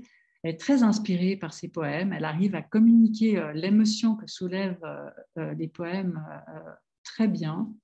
Et elle, Ingrid Tobois, elle parle d'autobiographie poétique parce qu'elle elle pense, elle est convaincue que la poésie de Nicolas Bouvier est le cœur de l'œuvre de Bouvier que tout, toute l'œuvre de Bouvier vient, euh, on trouve l'origine de toute l'œuvre de Bouvier dans ses poèmes. Elle est, assez inspirée, je dois dire, hein, dans sa postface. Et euh, ben voilà, vous retrouvez euh, dans la poésie la prose pour ceux qui, connaissent Bouvier, de l'usage du monde et, de, la, correspondance des, routes croisées, du poisson scorpion, des chroniques japonaises. Cette espèce d'écriture extrêmement classique très fouillé, euh, un peu comme euh, bah, Haute-Seine évidemment, ils, ont la même culture, ils viennent de la même ville, cette culture très protestante, une espèce de modestie, on est plus témoin qu'acteur, et c'est en regardant les autres qu'on se comprend soi-même. Et voilà, moi je pense que, Nicolas Bouvier, c'est un écrivain, c'est un écrivain tout court, c'est pas un écrivain voyageur. Enfin, c'est un écrivain voyageur qui est aussi un écrivain tout court, disons. Euh, voilà, donc je voulais pas vous... Je crois que j'ai passé mon temps, mais comme Suissesse, euh, quand on dit 20 minutes, je fais mes 20 minutes, un peu bêtement peut-être. Euh, c'est parfait, c'est parfait. On peut même quasiment rattraper le retard. Non, ça, on n'y arrivera pas. Non, je crois pas. Mais euh, bah, merci beaucoup euh, à, tout le monde et puis euh, bonne, bonne soirée. Et, et puis, j'ai beau être à Genève, hein, vous trouvez, vous trouvez tout, tout, tout, le catalogue Zoé et toutes ces nouveautés dans, dans les librairies en France, en Belgique. Et bien sûr, merci. en Merci. Merci beaucoup, Caroline. On fait une petite photo de groupe. C'est parfait. Merci. Merci, Caroline. Merci à très bientôt. Au revoir, Anthony. Au revoir. Alors, on va passer euh, au quatrième euh, éditeur et c'est donc autour du Castor Astral avec euh, Marion Grody, qui je crois l'avoir vu. Marion, est-ce que tu es là? Je suis là, c'est bon? Alors, on ne te voit pas encore. Ah, attends, tu ne me vois pas? Si, ça y est, c'est bon, ça y est, parfait. C'est bon. Parfait. C'est bon, on te voit. Bonsoir Marion. Euh, alors, tu es responsable commercial et, relations libraires au Castor Astral. Marc Toralba, euh, l'éditeur, n'a pas pu euh, se joindre à nous et il s'en excuse. Alors, justement, ce programme du Castor où on va naviguer entre poésie, beaucoup même de poésie en ce début d'année, j'imagine, on va en parler, entre Johnny Cash et de la science-fiction, pour le coup. donc, le programme est extrêmement alléchant et très diversifié. Euh, qu'est-ce que tu pourrais nous en dire donc, euh, Marion? Alors c'est vrai que là, on, fait un peu un pas de côté pour cette rentrée littéraire parce qu'on n'a aucun roman. Euh, effectivement, on va avoir des livres euh, dans notre collection Castor Music, euh, dont The Seekers, dont je vais vous parler un peu plus en détail de John Densmore. On a également la réédition de de l'autobiographie de Johnny Cash. Et puis on aura beaucoup de poésie avec notre nouvelle collection Poche Poésie. Et puis le prochain recueil, notamment de Cécile Coulon. Et après, on a, comme tu, l'as dit, euh, de la fantaisie avec le tome 1 euh, de La chimère et de l'oranger de Lilou Gérard. Euh, mais pour cette présentation, c'est que je pensais vraiment me concentrer sur John Densmore et la poésie. Donc, John Densmore, c'est un livre vraiment qu'on a publié dans notre collection Castor Music. Euh, mais en réalité, ça dépasse, euh, ça dépasse vraiment cette, euh, cette collection et cette thématique. C'est une vraie bouffée d'oxygène et c'est une réflexion sur la création. donc, The Seekers, oui, dans The Seekers, pardon, de John Densmore, qui, était le, qui est le batteur, le batteur emblématique des Doors, s'interroge sur le rapport, sur son rapport à l'art et sur les processus de création des plus grands artistes euh, du XXe siècle. Euh, il nous plonge en fait dans les coulisses des plus grands albums rock euh, du XXe et il va se baser sur des entretiens qu'il a menés tout au long de, son, de sa carrière avec les artistes qu'il a, a rencontrés comme Janis Joplin, Patti Smith, Lou Reed, évidemment Jim Morrison, pour savoir ce qu'est euh, qu'est-ce que c'est en fait euh, être artiste? Qu'est-ce que ça veut dire? Qu'est-ce que ça signifie? À partir de quand euh, le processus de création est, enclenché? Et, quels sont un peu les, secrets de, ce, de, cette création? Il dévoile de nombreuses anecdotes sur, sur ces albums, sur la vie des artistes et des groupes. Et c'est vraiment la, création et, l'imaginaire est vraiment au centre euh, du livre. Et c'est presque un, essai. La, musique euh, est, un, prétexte en fait euh, pour aborder, aborder ce sujet. Le deuxième temps fort, donc c'est toutes nos publications euh, poésie. Et la, on continue l'aventure euh, Poche Poésie. C'est la, la, collection qu'on a lancée euh, l'année dernière. Donc c'est une collection de semi-poches à 9 euros. Le but, c'est vraiment de rentrer dans l'univers d'auteurs contemporains. de poésie, mais on va également inviter des chanteurs, des slammeurs, des performeurs à, à nous à, créer et à, venir rejoindre euh, cette collection. Euh, euh, donc cette année, on va publier entre 8 et 10 titres. Hein. donc c'est vraiment, on lance la collection et c'est notre, notre, vraiment notre enjeu de l'année. c'est le concept, en fait, c'est vraiment deux livres, donc on les publie par duo. On publie à la fois un recueil d'un auteur d'un poète déjà installé ou qui a déjà quand même une certaine renommée dans le milieu de la poésie, euh, soit, euh, soit un inédit de ce, poète, soit une réédition d'un de ses recueils. Et en même temps, on invite un euh, ou une nouvelle voix à, une nouvelle. La collection, elle se veut vraiment vivante. Il y aura vraiment un échange, euh, une synergie euh, entre les, recueils. Certains recueils se répondent. On veut vraiment voilà, essayer de, de, proposer notre, euh, un peu notre panorama de, la poésie contemporaine.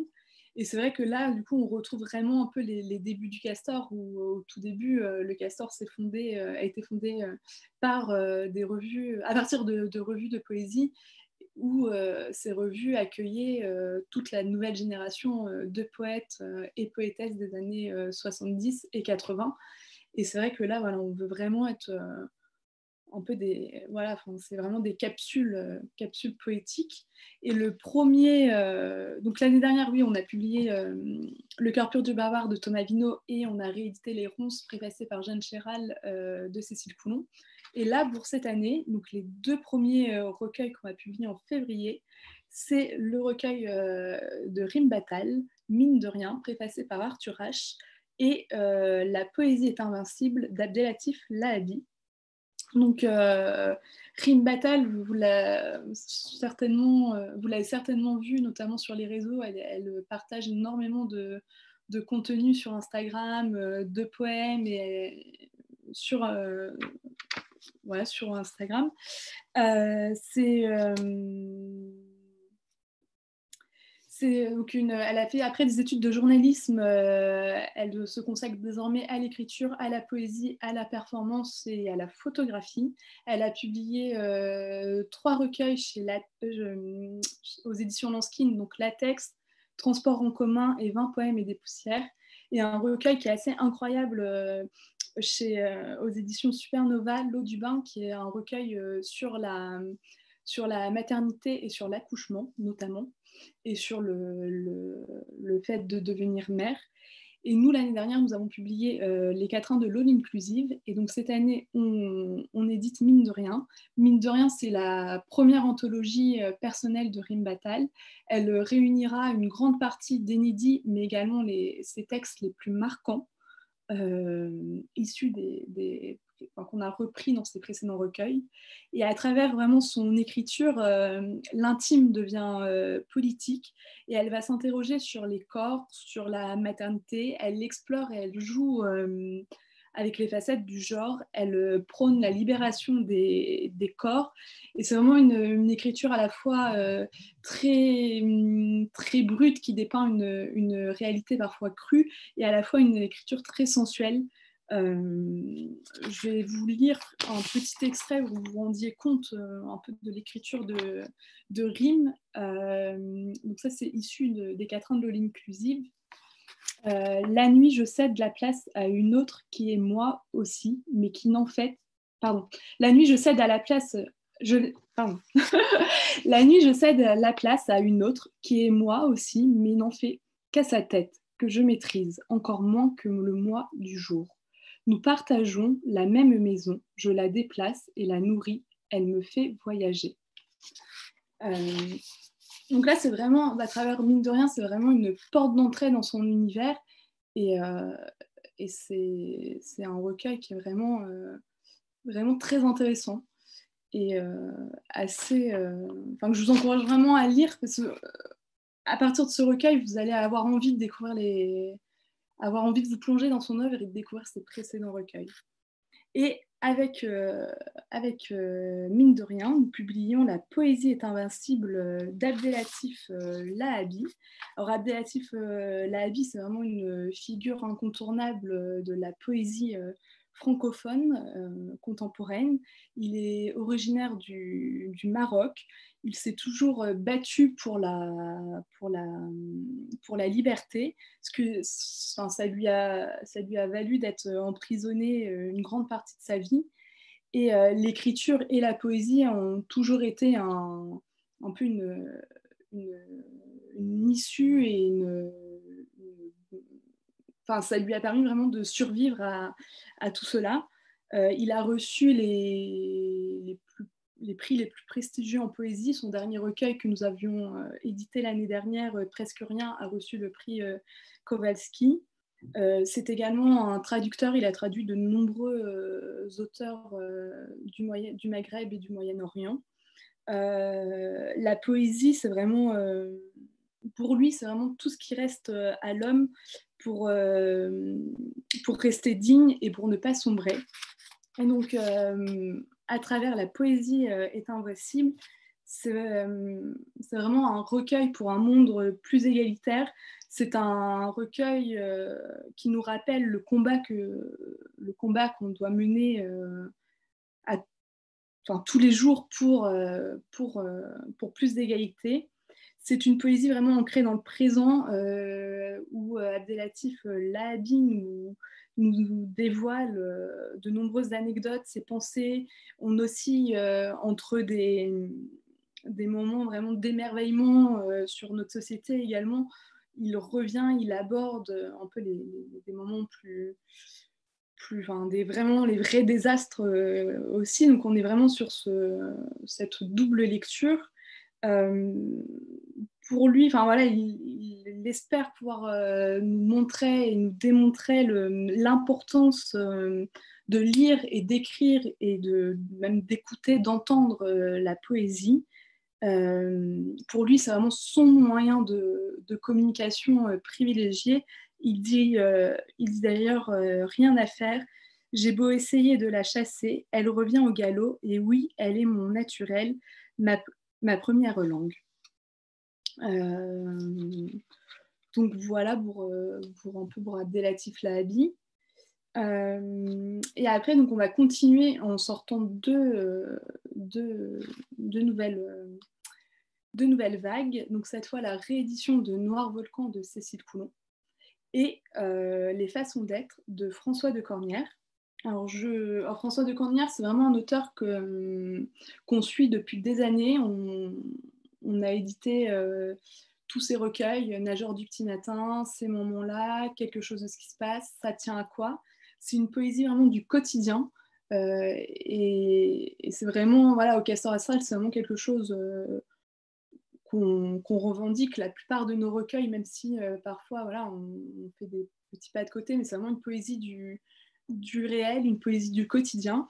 Et donc François de, Cornière met en lumière tous ces petits riens qui peuvent paraître insignifiants, mais qui à travers son écriture en fait prennent une, toute autre ampleur. Euh, il va décrire euh, à la fois, par exemple, un bol de thé, la fumée qui s'échappe, euh, enfin qui, voilà, d'un bol de thé le matin. il va, il va décrire l'orage, l'orage d'un soir d'été. il peut tout, aussi bien parler et évoquer les premières euh, baignades. Euh, c'est vraiment voilà, une poésie, c'est toute cette petite chose euh, du quotidien. Et, et, donc dans les façons d'être, c'est une anthologie, donc on reprend, enfin c'est vraiment construit sur le même principe que le mine de rien de Batal. On reprend les, les, poèmes marquants, les plus marquants, et une grande partie sera composée d'inédits. Et, et c'est vraiment, euh, c'est vraiment une poésie très accessible, très, euh, très universelle et vraiment pleine de, comment dire, de douceur. Et c'est très, c'est vraiment joliment, enfin, joliment bouleversant. Et, et on, il dépeint presque toute une existence, toutes ces, tous ces instants de vie. On le suit au fur et à mesure euh, de, des recueils, donc des parties de, des façons d'être dans sa vie. Et c'est vraiment très, doux, très, bienveillant et, à la fois euh, assez, euh, assez bouleversant. Je pense que c'est à peu près ce qu'on peut dire de François de Cornière. je, vais vous lire deux petits extraits, pareil, très brefs, issus des, recueils. Euh, sans place attribuée, sur mon e-billet, je ressentais le mouvement de ma vie qui ralentissait avant l'arrivée en gare, les aiguilles et le train qui tanguait, qui grinçait. Euh, sur l'interminable quai, certains allaient marcher très vite vers la sortie, d'autres traînaient derrière eux de grosses valises de passé terminé. Donc c'est vraiment, on est vraiment sur un fil et pour lui, un peu la poésie, un peu comme toutes les étapes de notre vie euh, vraiment ne tient à rien, il ne tient qu'à un fil. Et François de Cornière, c'est vraiment, euh, c'est vraiment euh, une poésie, encore une fois, du quotidien. Je pense que c'est ce qui le définit le, mieux. On va donc, comme euh, alors là, je vais passer assez brièvement euh, parce que je pense que pour la plupart d'entre vous, vous l'avez vu et même lu. On réédite euh, Noir Volcan de Cécile Coulon. Donc Noir Volcan, c'était le deuxième recueil de, Cécile après Les Ronces. c'était vraiment le, un recueil qu'elle avait écrit lors de la lors de ses tournées en librairie, lors de Donc c'est un, recueil écrit dans les trains, sur les quais de gare, dans les chambres d'hôtel.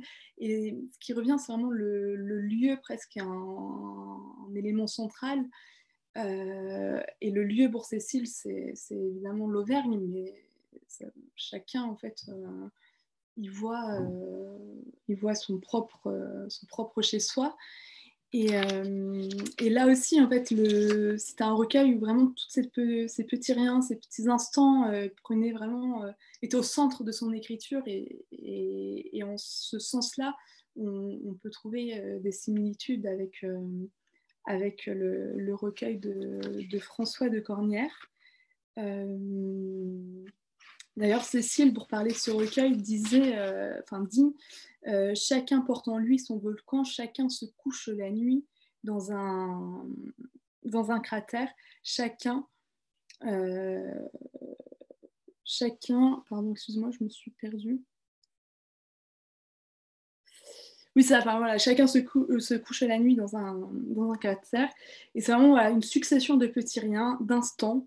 Et, et voilà, Bournois Volcan. Et, après, donc, on, a le, on édite, on est ravis de pouvoir éditer ce troisième recueil de Cécile en l'absence du capitaine. Et ça, donc, ça va sortir le 3 mars. Euh, c'est préfacé par Mathias Malzieux. Et euh, c'est sans doute son recueil le, plus, euh, le plus personnel ou en tout cas le plus intime. Euh, elle, euh, elle, évoque, euh, elle évoque la disparition de sa, de sa grand-mère, de son capitaine. donc le recueil se compose en deux parties. la première partie qui s'intitule Mon capitaine et la deuxième qui s'intitule Continuer. donc c'est vraiment c'est un, un réel hommage. C'est, elle évoque le, le, deuil, le souvenir, les souvenirs qui apparaissent, qui reviennent. Et puis surtout, bah, c'est, très lumineux parce qu'on aborde la vie d'après, euh, la suite et la vie qui, reprend, euh, qui, reprend son, fil. Euh, et pour et pour elle, très vite, euh, écrire, et la poésie, écrire des poèmes devient une, nécessité, euh, comme elle, souligne euh, dans l'un de ses poèmes que je vais vous lire. Les poèmes viennent tous du même lieu, de ce gros trou dans la poitrine qui contient ce que le monde n'a pas voulu nommer. Il faut, avec des mots très simples, tenter trois gestes fous, avouer, rejoindre, aimer, si je dois tenir en une seule phrase, il faut qu'elle soit vive et joyeuse, qu'elle prenne dix ans d'élan pour un seul petit pas. Si je dois tenir ce soir en une seule phrase, je pense à toi. Voilà pour, euh, pour le prochain euh, recueil de, de, Cécile, de Cécile. Merci. Merci Marion. On fait une, petite photo de groupe et, euh, et on va passer à la prochaine maison d'édition. Voilà, c'est parfait. Merci. Merci infiniment, Marion, d'avoir pu relayer euh, euh, Marc euh, aussi rapidement. Merci. Merci. Au revoir, Marion. Au revoir, à bientôt. On passe à, Emmanuel Colas, aux éditions Emmanuel Colas. Je crois l'avoir vu, sans certitude. Emmanuel, est-ce que tu es là? Oui, je suis là. Bonsoir. Bonsoir, Emmanuel. Euh, alors, ravi de, vous retrouver euh, ce soir. Euh, vous avez pour habitude de, publier peu et vous ne dérogez pas à la règle justement pour cette rentrée. Un roman en janvier, un roman en février, avec un auteur algérien et un auteur turc. Racontez-nous ces découvertes et le parcours et leur parcours pardon, dans, dans cette littérature orientale que vous parcourez depuis de nombreuses années oui, euh, tout d'abord, juste un petit mot. Bonne année à tous et malgré cette euh, crise sanitaire, euh, parce que bon, ce n'est pas facile et, je vous remercie beaucoup qu'on soit ensemble ce soir. Je vous remercie Anthony d'inventer des choses comme ça. Pour nous, c'est essentiel pour commencer à nouveau une, année qui sera sans doute un peu compliquée, mais dans laquelle moi je ferai avec vous le pari de la littérature. Euh, ce que je fais, en fait, je continue à creuser le sillon depuis que j'ai initié il y a depuis 15 ans et depuis 4 ans au sein de cette maison, les éditions Emmanuel Colas. Et, et c'est celui pour lequel on me connaît. Et vous avez cité euh, Lorient, c'est vrai qu'il y a eu le prix Médicis avec Akan Gundai, il y a eu le prix Goncourt des lycéens avec l'Afrique et le Sahel avec euh, Jaëlia Amadou Amal, le prix Nobel de littérature avec Abdulrazak Gourna qui qui s'inscrit dans mon histoire. Donc ça nous emmène un peu partout et ça nous emmène en Orient, ça nous emmène en Afrique. C'est une des particularité de, ce catalogue qui, est un, qui offre un monde ouvert. Je publie peu de livres. Pour mieux publier, cette année, il y en aura sept. Donc, euh, vous voyez, c'est très précis. C'est en effet euh, pour mieux les éditer, mieux les défendre et leur euh, assurer le plus de temps, leur assurer une vie au long cours, un peu comme la mienne en tant que éditeur. Je suis un éditeur au long cours qui euh, a des convictions, des valeurs et qui les porte avec, avec des rencontres, des auteurs qui euh, s'inscrivent dans ce monde ouvert. Alors, euh, en fait, vous, vous, avez parlé d'un auteur algérien et d'un auteur turc. Et si je vous dis qu'ils sont tous les deux français, et donc, je fais de la littérature française, et c'est la meilleure des littératures françaises, puisqu'elle est nourrie de tout ce que doit être la France, c'est de tous ces mélanges. Je vais vous les raconter tous les deux. Euh, donc, dans la lignée de ce que j'avais fait avec Marie Bardet, on a vu euh, Rally Diallo, Anwar Ben Malek et Omar Rayam. Cette année, on va avoir euh, on va avoir euh, d'abord euh, Walid Ajar Rachedi euh, qui, excusez-moi, Justine, excusez-moi, je, je garde le chien d'une amie et il n'aime pas quand les lumières s'allument. Pas de souci. S'il te plaît, Loulou, parce que ça ne va pas le faire. Il aime la littérature, mais des fois, bon, ça fait partie du télétravail. Bon, ça ne change pas beaucoup pour moi, je travaille beaucoup chez moi. Voilà. Euh, alors, donc, Walid Ajar Rachedi, d'une part, et Timour Mouidan. 7 janvier, on va se concentrer. Il sort le 7 janvier, c'est le premier roman de Walid Ajar Rachedi. Il est d'une grande maîtrise pour un premier roman. Il s'appelle Qu'est-ce que j'irai faire au paradis? Euh, C'est un texte puissant et solaire. Je vous parlerai après de l'auteur mais d'abord, c'est voilà l'idée de, ce roman. Euh, c'est un texte puissant et solaire qui nous invite à suivre deux personnages, notamment, il y en a d'autres, euh, notamment un personnage féminin, euh, à suivre Malek, qui est un jeune Français d'origine algérienne, et Atik, qui est un jeune Afghan de Paris à Kaboul et a passé les frontières. Alors, l'histoire, en deux mots, Malek a 17 ans, il rencontre euh, lors d'un voyage à Lille son cousin, il est venu rencontrer son cousin Ali qui vient d'arriver d'Algérie et il rencontre un jeune migrant qui s'appelle Atik et qui lui raconte un peu son histoire et celle de son frère jumeau et euh, ça le trouble beaucoup. Et, mais et puis il rentre, il rentre chez lui euh, et il euh, fait ses études, c'est un peu compliqué, mais il s'en sort. Il s'en sort notamment grâce aux livres, à la littérature, à tout ce qu'il lit. Et puis il décide de faire un voyage. Et c'est ce voyage initiatique euh, que, euh, dans lequel on va s'embarquer avec, avec Malek. Alors dans ce monde qui attend Malek et Attic, puisque par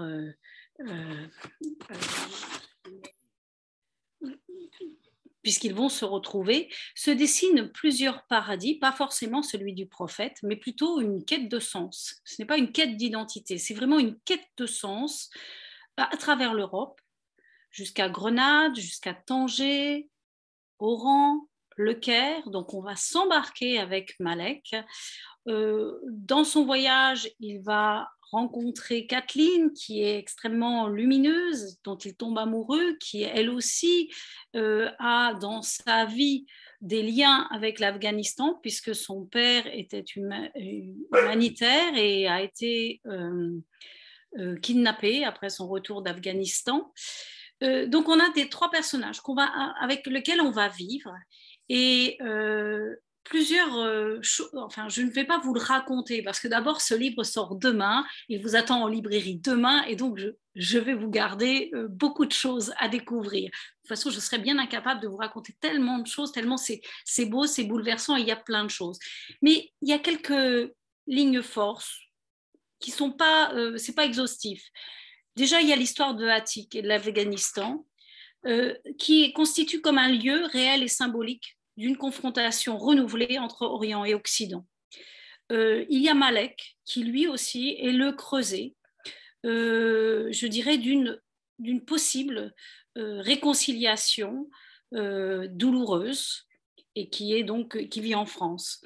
C'est un texte d'une très grande actualité, mais c'est pas seulement ça. C'est un, c'est un texte qui, au-delà d'un contexte douloureux, puisque ça parle de la guerre, du terrorisme, de l'absence, du deuil, euh, c'est un texte qui est ancré entre l'intime et le politique et qui est extrêmement lumineux, euh, dans lequel on marche sur une crête, sur un fil jusqu'au dénouement euh, presque attendu, mais pas tant que ça, et qui ne il tend vers cela, mais en fait, tout au long, on va se, on va s'embarquer avec ce personnage de Malek et euh, qui va gagner, et c'est ça qui est impressionnant, vers euh, beaucoup, euh, il va gagner de l'empathie.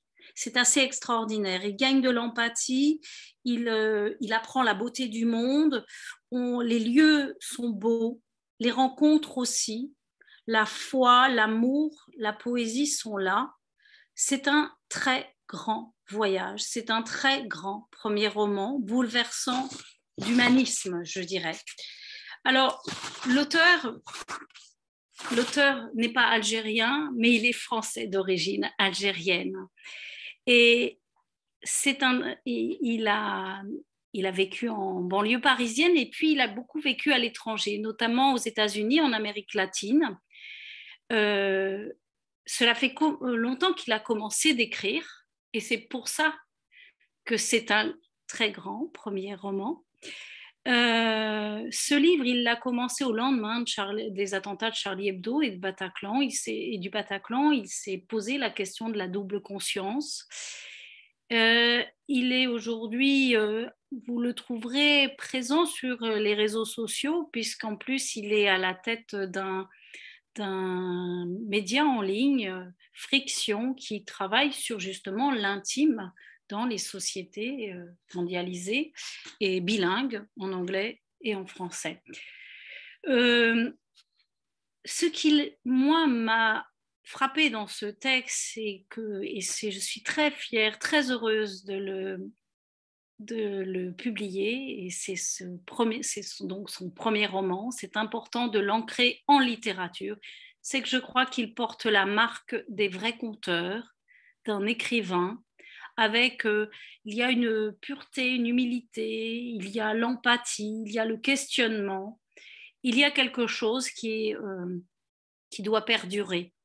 Et donc, il est, euh, il faut bien l'accueillir, je vous le confie.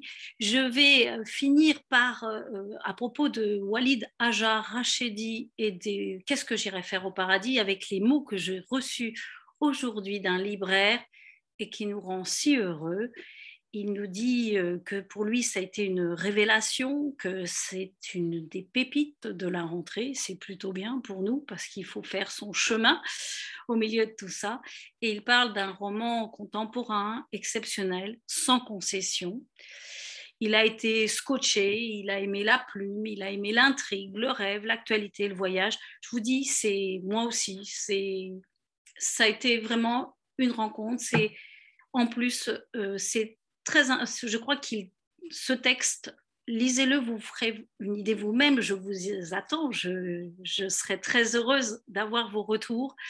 C'est, euh, c'est un texte qui va vous embarquer et, qui, vous, qui ne vous laissera pas indifférent il vous interroge sur euh, beaucoup de choses de l'actualité, sur des choses qu'on oublie en plus, comme l'Afghanistan, puisqu'on en a parlé, on a tout oublié là déjà.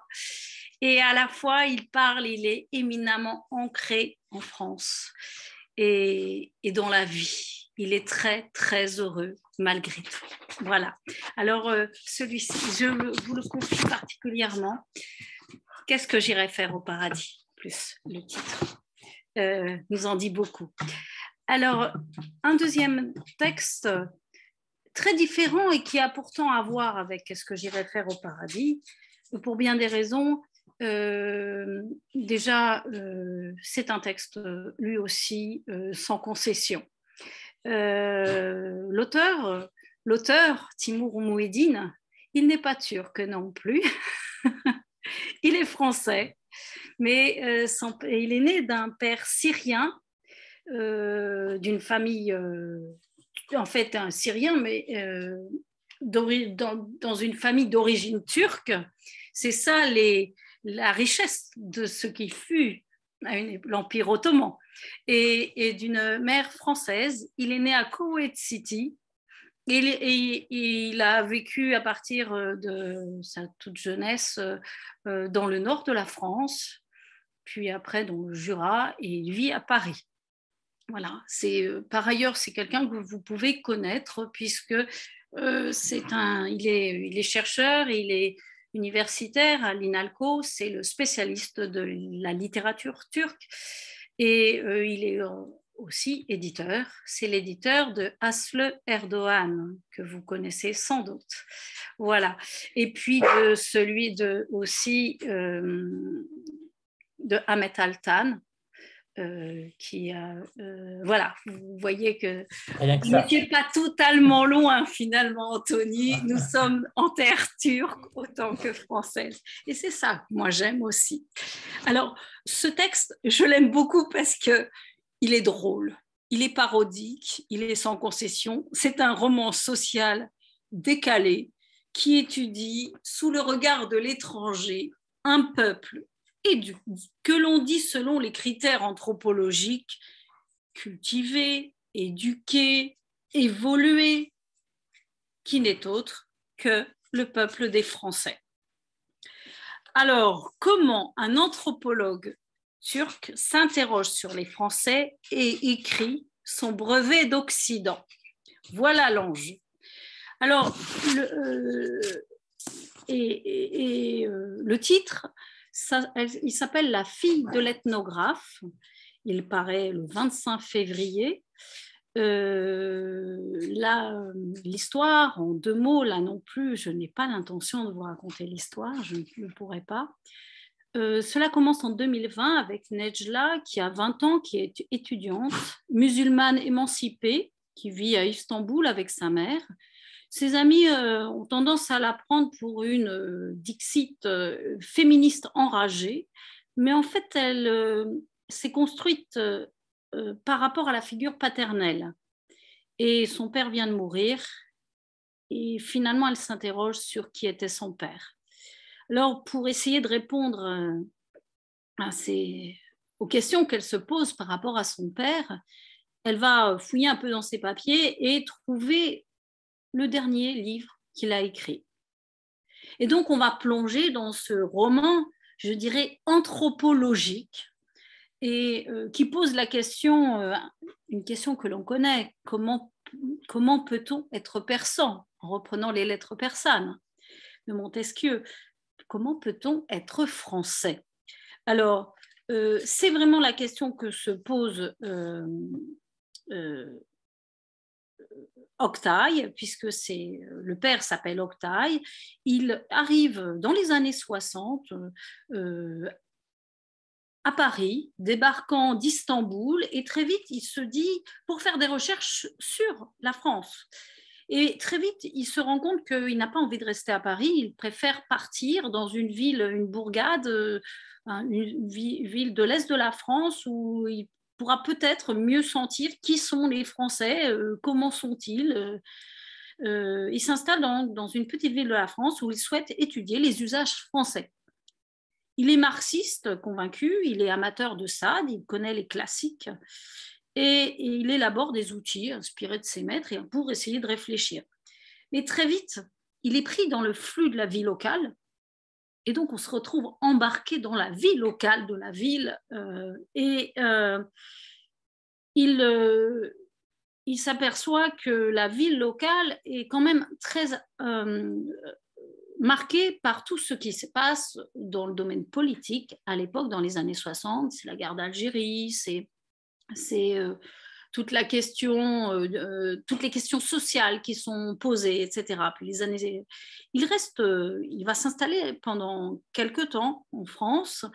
Et là, très vite, ben, il se dit que ça va être compliqué d'étudier les Français. Ils sont quand même très, très bizarres. C'est un, c'est un peuple avancé et développé selon les critères anthropologiques, mais ce qui est encore plus compliqué, c'est ce qu'ils font au moment de la période des vacances. Euh, c'est quand même très étrange, les vacances et les vacances des Français. Fuite en avant, nature, contemplation, les rencontres, désœuvrement, que faire des enfants, euh, voilà, toutes ces questions-là, comment ça marche? Et l'étranger, donc qu'il est, va les regarder. Et donc, il va lui aussi essayer de partir en vacances, les suivre sur les lieux des vacances, et il tombe amoureux. Alors, je ne vous dis pas la suite, et je ne vous ai pas dit une grande, grand chose sur ce texte. C'est un texte, c'est un roman social décalé, sous le regard, les Français sous le regard de l'étranger. C'est, ça me permet, moi, c'est un miroir inverse par rapport à ce que je peux faire dans le catalogue.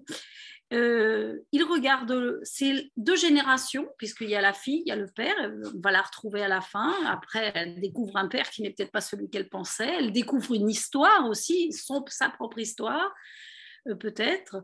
Euh, deux générations, deux manières de penser, deux manières de regarder l'autre. Tout est passé au crible le quotidien, le politique, la sexualité, le corps, l'amour. tout est passé au crible de l'humour noir c'est jubilatoire. Voilà, ce sont euh, ces deux textes que je vous propose en littérature française. Euh, euh, l'un paraît le 7 avril, demain, le 7 janvier, demain, et le, deuxième, le 25 février. voilà, en attendant les deux prochains qui sortiront en mars et en avril, avec d'autres surprises, mais toujours dans cette lignée-là en essayant d'être, euh, de se, me tenir sur une route où les rencontres, euh, les rencontres avec les auteurs, les résonances euh, dans les thématiques et les convictions que nous pouvons avoir les uns et les, et les autres dans cette maison peuvent vous rencontrer, vous, en tant que lecteur. Et je vous remercie mille fois pour votre soutien, pour votre écoute et puis pour pour tout ce que vous nous apportez dans, dans tous ces échanges que vous et Anthony, vous, avez, vous, êtes, vous faites partie de ceux qui initient plein de choses sur les réseaux. Et ça, chapeau. voilà.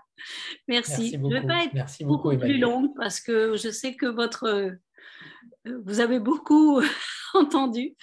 Mais, et merci. on fait une petite photo euh, de groupe. Et, on n'a pas d'ailleurs de visuel pour la fille de l'ethnographe. Euh, il n'y a pas encore de couverture. Est-ce qu'elle est déjà euh, si, si, si, si, j'ai une couverture. Je, si vous voulez, je vous enverrai, euh, Anthony, le communiqué de presse. Et puis, on va très vite communiquer, nous, sur janvier, puis février. Vous la verrez sur les réseaux. J'ai j'ai euh, fait le choix euh, euh, avec cette année 2022 d'être plus présente sur les réseaux. vous l'avez peut-être vu sur, avec, sur Instagram avec en, reprenant aussi le graphisme et autres. On, va, on, vous donnera la couverture, vous verrez. Imaginez où, à votre avis, se passent essentiellement les vacances des Français. Sur la plage la plage. Alors, nous serons sur la plage, sur la couverture. Vous verrez, elle est très belle. Et, on, notera que, on notera que Les Impatients de Djaili Amadou Amal euh, sort en poche aussi chez J'ai lu, il me semble. Exactement, ils sont sortis aujourd'hui. Et puis, bah, puisque vous, le, vous parlez d'Amal, eh bien, dans les textes qui sortiront en mars et en avril, je vous dis qu'il y aura un texte de Sabrina Cassa qui s'appelle Un Noël chez les Émouris. Sabrina Cassa est un auteur que j'ai déjà publié avec Magic Babelwed. Euh, très drôle, sur aussi les questions de notre temps et de notre France. Et puis, euh, Amal reviendra avec euh, Cœur du Sahel au mois d'avril. Voilà. La perche est étendue. Et tout à fait, je le sais. Alors, je l'ai Merci une beaucoup, très, très belle soirée. Merci infiniment et à très bientôt. À, bientôt. Au revoir. Alors, il est temps de, passer à la dernière maison d'édition, euh, c'est tout simplement Bûcher-Chastel. Euh, dans la catégorie euh, étranger, littérature étrangère et littérature française, on a la chance d'avoir les deux éditrices pour le coup, Maëlys de la pour la littérature étrangère et Pascal Gauthier pour la littérature française. J'espère qu'elles sont là, mais malgré le retard, pardonnez-nous, je crois qu'elles sont là. On est là, on est là. Oui, on est là, toutes les deux, je ne voyais pas. Parfait. Bonsoir, bonsoir à toutes les deux. Euh, je ne sais pas si vous êtes mis d'accord euh, pour celle qui va commencer, mais on est très impatients et vous avez un avantage sur euh, tout le monde, c'est qu'on pourrait finir cette soirée jusqu'au bout de la nuit. Donc, vous n'avez pas forcément de limite. tant qu'il y a du monde, on peut rester. voilà. Euh, non, on s'était pas du tout mis d'accord d'ailleurs, Pascal. Euh, tu as une envie? Ben, Je vais peut-être commencer si ça ne t'ennuie pas. Ça ne m'ennuie nullement. Je t'écoute. Voilà. Donc, euh, moi, je vais parler de deux. Donc, je m'occupe de, la collection du domaine français chez Bûcher-Chastel et je n'ai pas trop l'habitude de ce genre de réunion, mais je suis ravie de, d'être là parmi vous. Et je vais parler des deux titres de janvier. Euh, il y a un roman de Anne de la Flotte Médévie, Le livre des heures, et un roman d'Hector Matisse qui s'appelle Langue morte. Euh, je commence par Anne de la Flotte Médévie, qui est un auteur que vous connaissez peut-être, qui a publié plusieurs romans chez Gaïa. Et euh, avec ce nouveau roman, euh, elle met en scène euh, l'histoire euh, d'une jeune femme, enfin on suit l'histoire dans la vie d'une femme à la fin du XVe siècle. On est sur le pont Notre-Dame à Paris. c'est l'histoire de Marguerite qui est donc fille d'enlumineur, c'est-à-dire qu'elle est née dans une famille bourgeoise très aisée, euh, haut placée dans la société. Elle est sur le pont Notre-Dame. C'est son père et son grand-père qui tiennent l'atelier dans l'immunure et qui donc, cet atelier est un lieu de rencontre intellectuelle, euh, artistique important. Et elle est la fille. Elle est la, fille, donc euh, c'est plus difficile toujours. Enfin, à l'époque, ça l'était encore plus peut-être. Et elle est la sœur jumelle euh, de son frère qui est épileptique. Et donc, depuis sa naissance, sa mère, qui gère les affaires courantes, hein, puisque ces messieurs sont dans l'atelier et, dans l'art, euh, sa mère est très agressive avec sa fille parce qu'en fait, elle est furieuse que finalement ce soit le fils qui soit malade et, et pas la fille. Et hum, donc Marguerite grandit euh, dans, cette ambiance assez mortifère où finalement elle n'a pas de place. Et la place qu'elle trouve euh, dès le début, très jeune, c'est finalement ce goût pour la couleur quand elle va dans l'atelier du grand-père et où elle voit les pigments et où elle voit euh, tout ce travail qui la fascine. Et comme on sait, la couleur, c'est la vie, donc c'est quelque chose de, profondément ancré comme un instinct de survie. Et donc, on va suivre tout au long de ce roman qui est très, très hum, à la fois facile à lire et très, très fin, enfin, qui a, du charme, hein, qui n'est pas banal.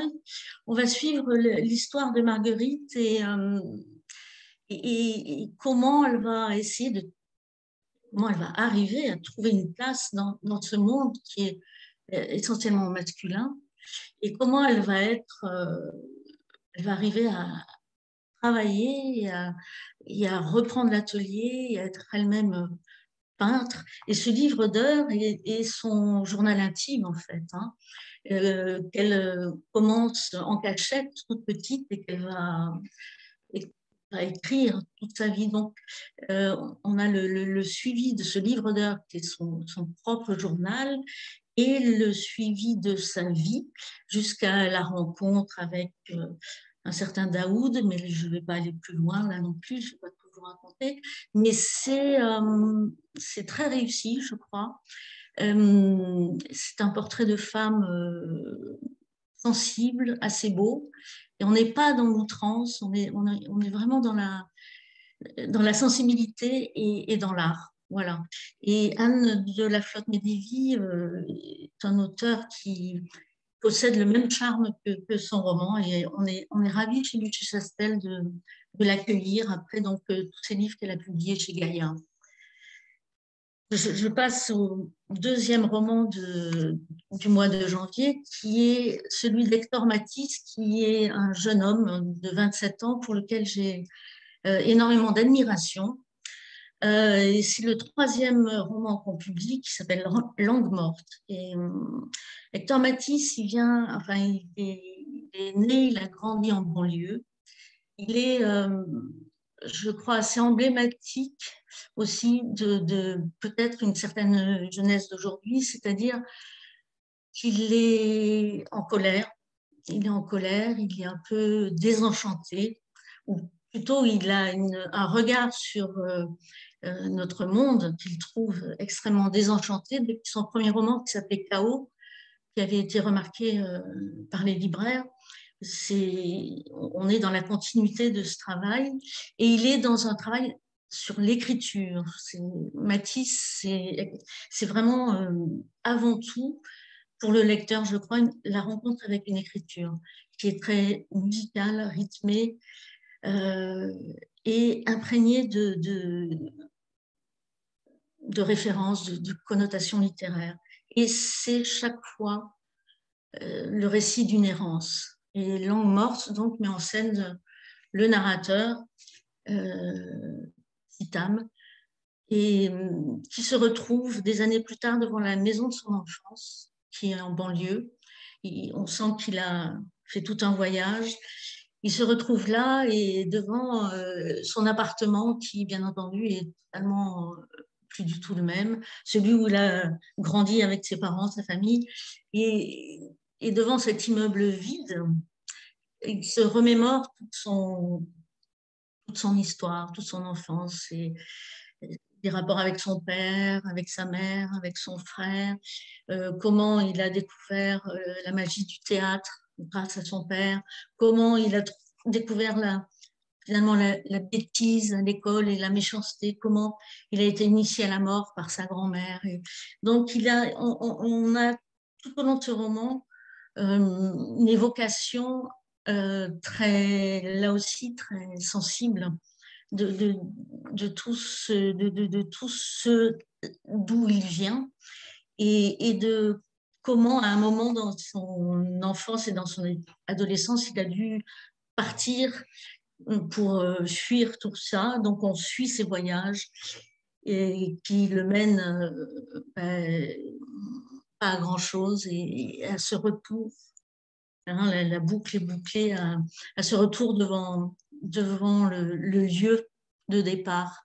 Et hum, donc, c'est pas un livre extrêmement joyeux, euh, c'est le moins qu'on puisse dire, mais c'est un livre profond et hum, je crois très actuel sur euh, le désenchantement. Et, vraiment, c'est une écriture et donc euh, je crois que ça vaut la peine d'essayer de, la découvrir. Voilà. En tout cas, merci de votre écoute. Pascal, pour quelqu'un qui n'est pas, pas, habitué à ce genre d'exercice, vous avez été brillante. Vous avez même le droit, si vous le souhaitez, de parler du gang du biberon de Philippe Ségur. C'est vrai? Oui. C'est gentil.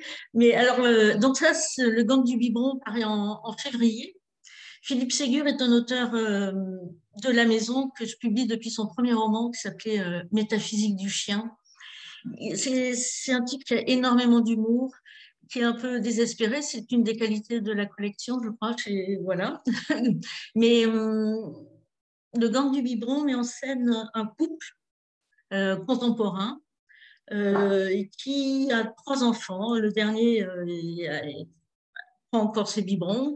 Les parents sont très fatigués. Le père en particulier qui a une dépression post-natale et qui quand même réussit à convaincre donc sa, compagne qui adhère à un mouvement féministe très, très, très actif, de, partir avec les enfants euh, en laissant téléphone, GPS, tout, pour euh, une semaine où, on est loin de tout le bordel ambiant.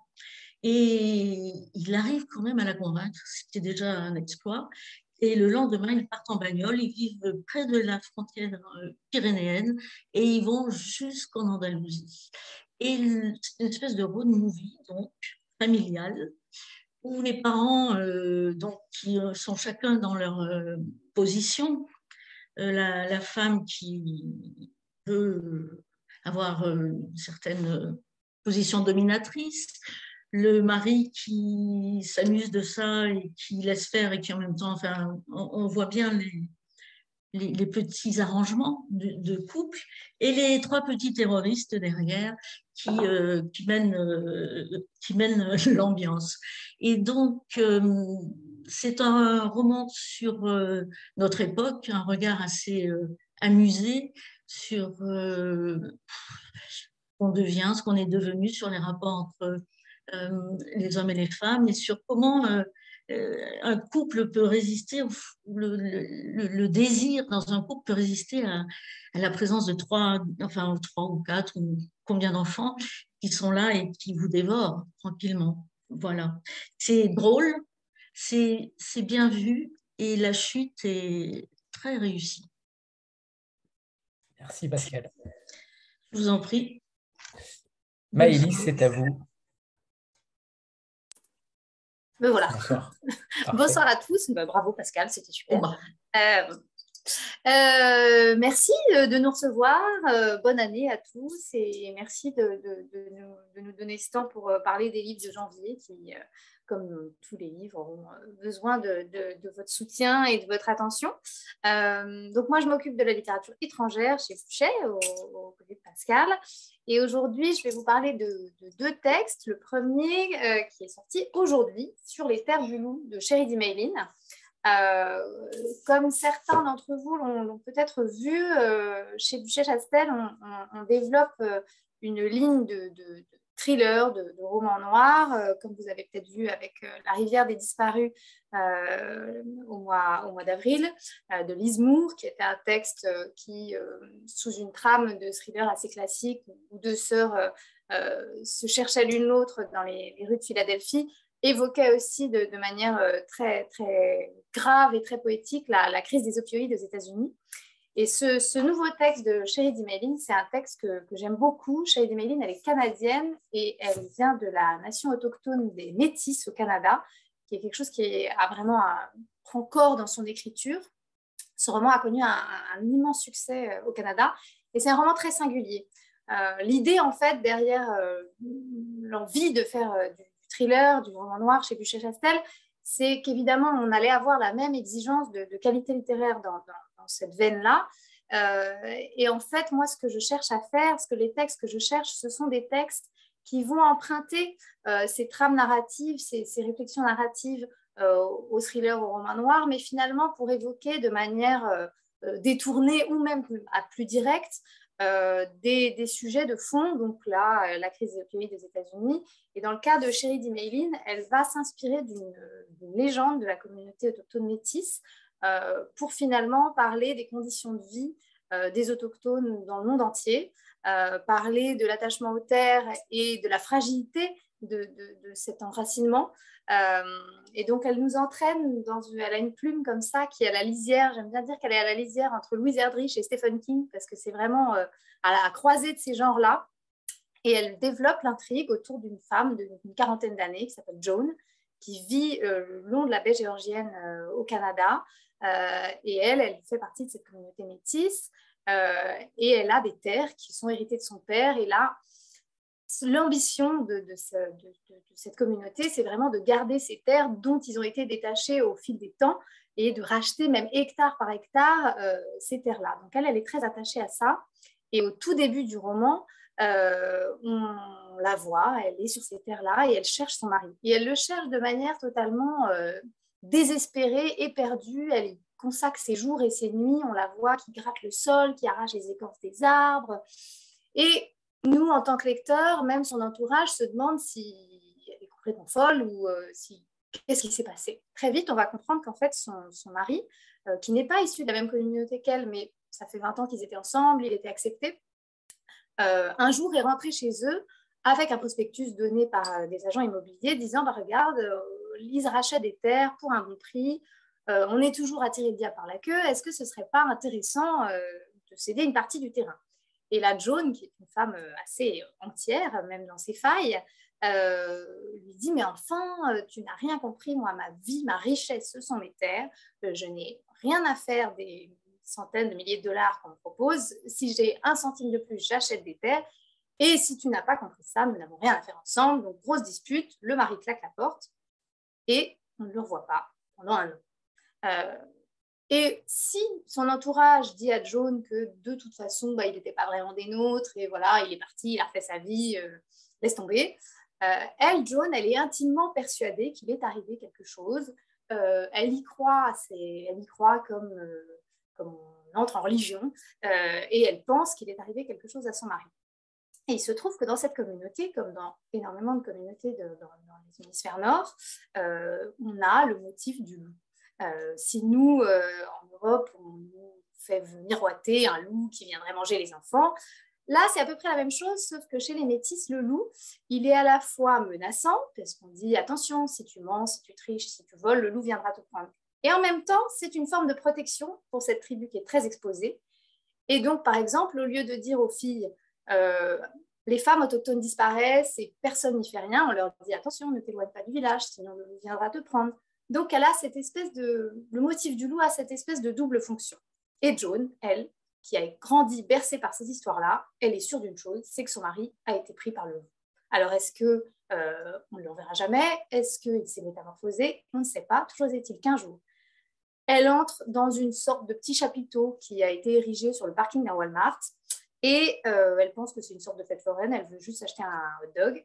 C'est pas une fête foraine, c'est une tente d'évangélistes et là-bas, dans cette tente, en train de prêcher, il y a un homme qui s'appelle le révérend Eugène Wolf, sauf que elle, pour elle, c'est son mari. Il n'a pas la même coupe de cheveux, il n'est pas habillé pareil, il n'a même pas l'air de vraiment la reconnaître, mais elle en est sûre, c'est son mari. Et elle est prête à aller le chercher jusque dans la gueule du Donc, je ne vous en dis pas plus, si ce n'est que Chérie Maylin a une écriture qui, moi, me, me convainc euh, dès la première ligne, qui est à la fois très poétique, mais en même temps très, très crue.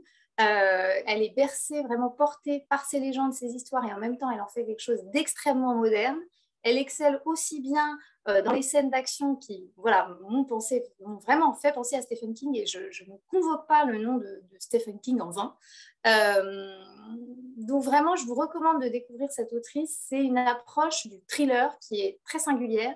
On apprend plein de choses à la fois sur la communauté euh, métisse au Canada et en même temps, c'est beaucoup plus large que ça. Ça nous fait vraiment penser aux conditions de vie euh, de ces peuples aujourd'hui, que ce soit au Canada, au Brésil. enfin, vraiment, c'est très universel. Elle a un talent de conteuse et de mise en fiction que je trouve absolument remarquable. Et par ailleurs, elle sera présente à Quai du Polar en avril à Lyon si vous souhaitez la rencontrer, parce qu'en plus de tous ses talents, c'est une formidable oratrice. Ce livre a été salué euh, par les plus grands, y compris Margaret Atwood et Tommy Orange, l'auteur de Ici n'est plus ici, euh, que personnellement j'ai adoré. Euh, donc voilà, je suis ravie d'avoir cette, autrice au, catalogue. Elle est déjà en train de préparer un nouveau texte qui s'annonce tout aussi bon que, le premier. Et c'est traduit de l'anglais par Laurie Saint-Martin et Paul Gagné. et ça sort aujourd'hui.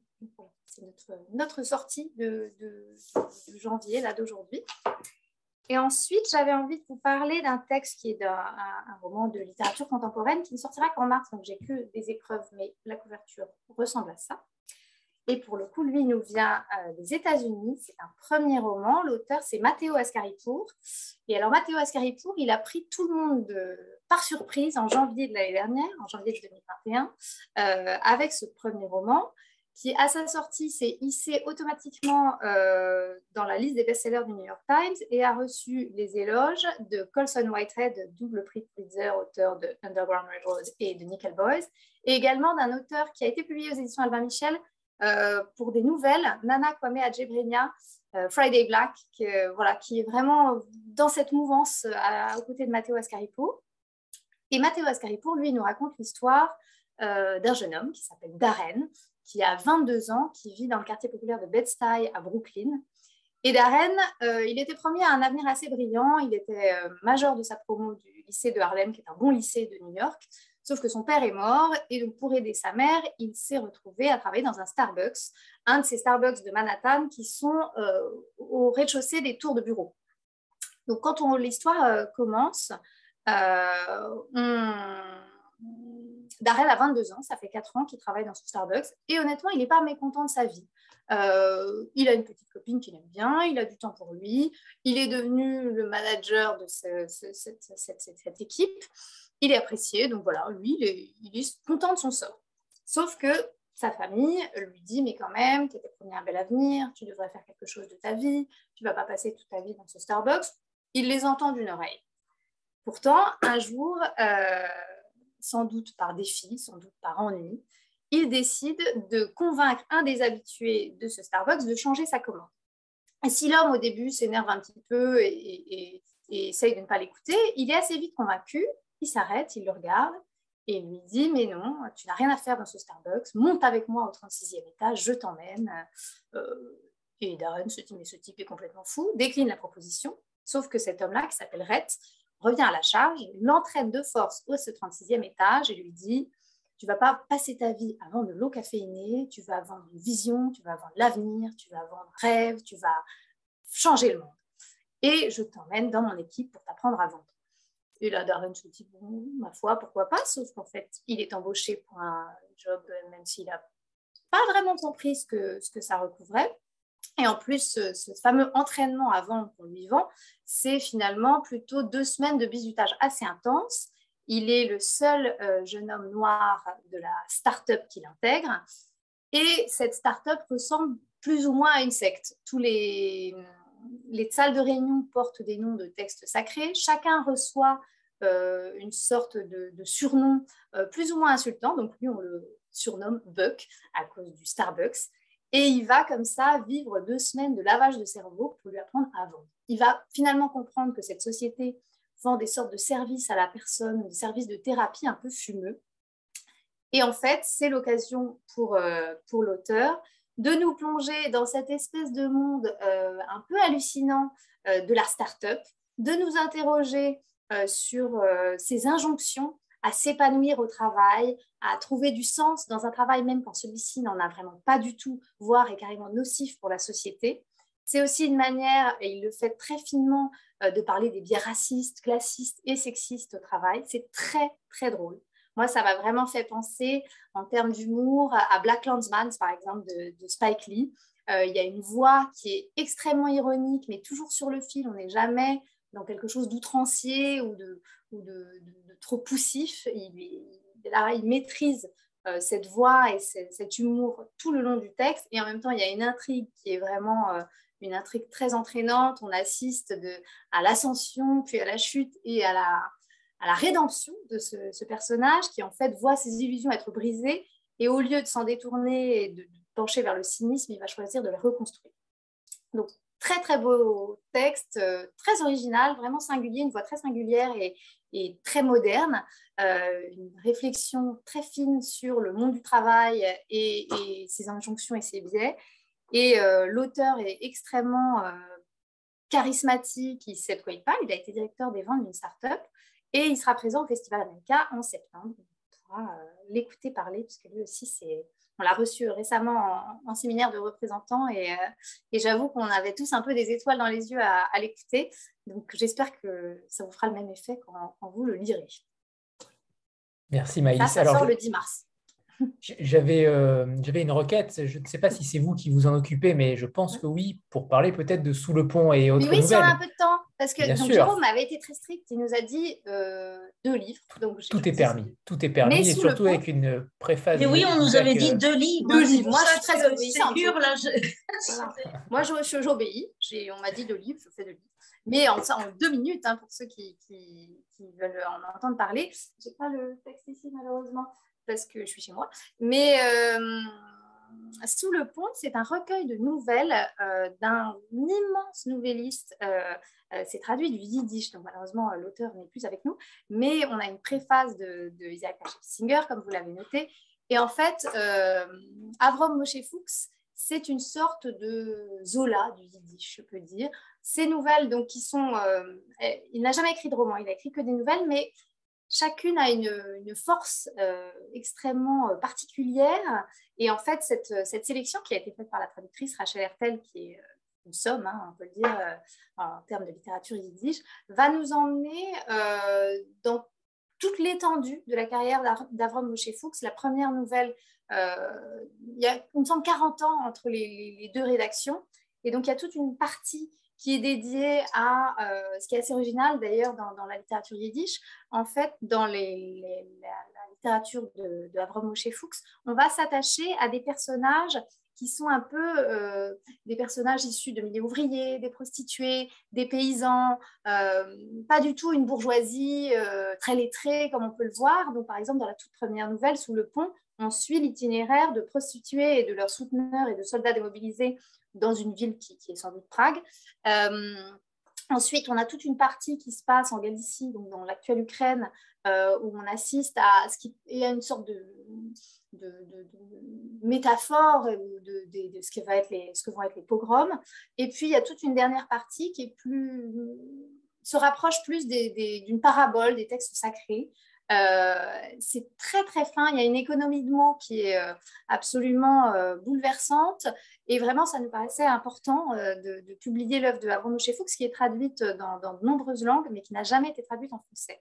Donc c'est un inédit qui rejoint le catalogue des publications yiddish de, de Bûcher-Chastel et on est très content de, l'avoir. Voilà. Merci. Merci infiniment. On fait une, dernière photo de groupe puisque c'était la dernière maison d'édition pour ce soir. 3, 2, 1. C'est parfait, merci. Merci infiniment à tous, à tous les éditeurs, à, vous tous, parce qu'il est encore très tard et vous êtes encore très nombreux. Et ça me réjouit de voir que vous n'avez pas, euh, vous avez tout simplement attendu pour euh, écouter Bûcher-Chastel, parce que le catalogue, là aussi, est, merveilleux. Donc merci, merci Maëlys, Pascal euh, et Jérôme. merci. Et merci effectivement à ceux qui sont restés, vous devez avoir hyper faim. Oui. Merci infiniment. Merci à vous. Merci. Au revoir tout le monde. Au revoir. Au revoir. Au revoir. Belle soirée à tout le monde. Merci.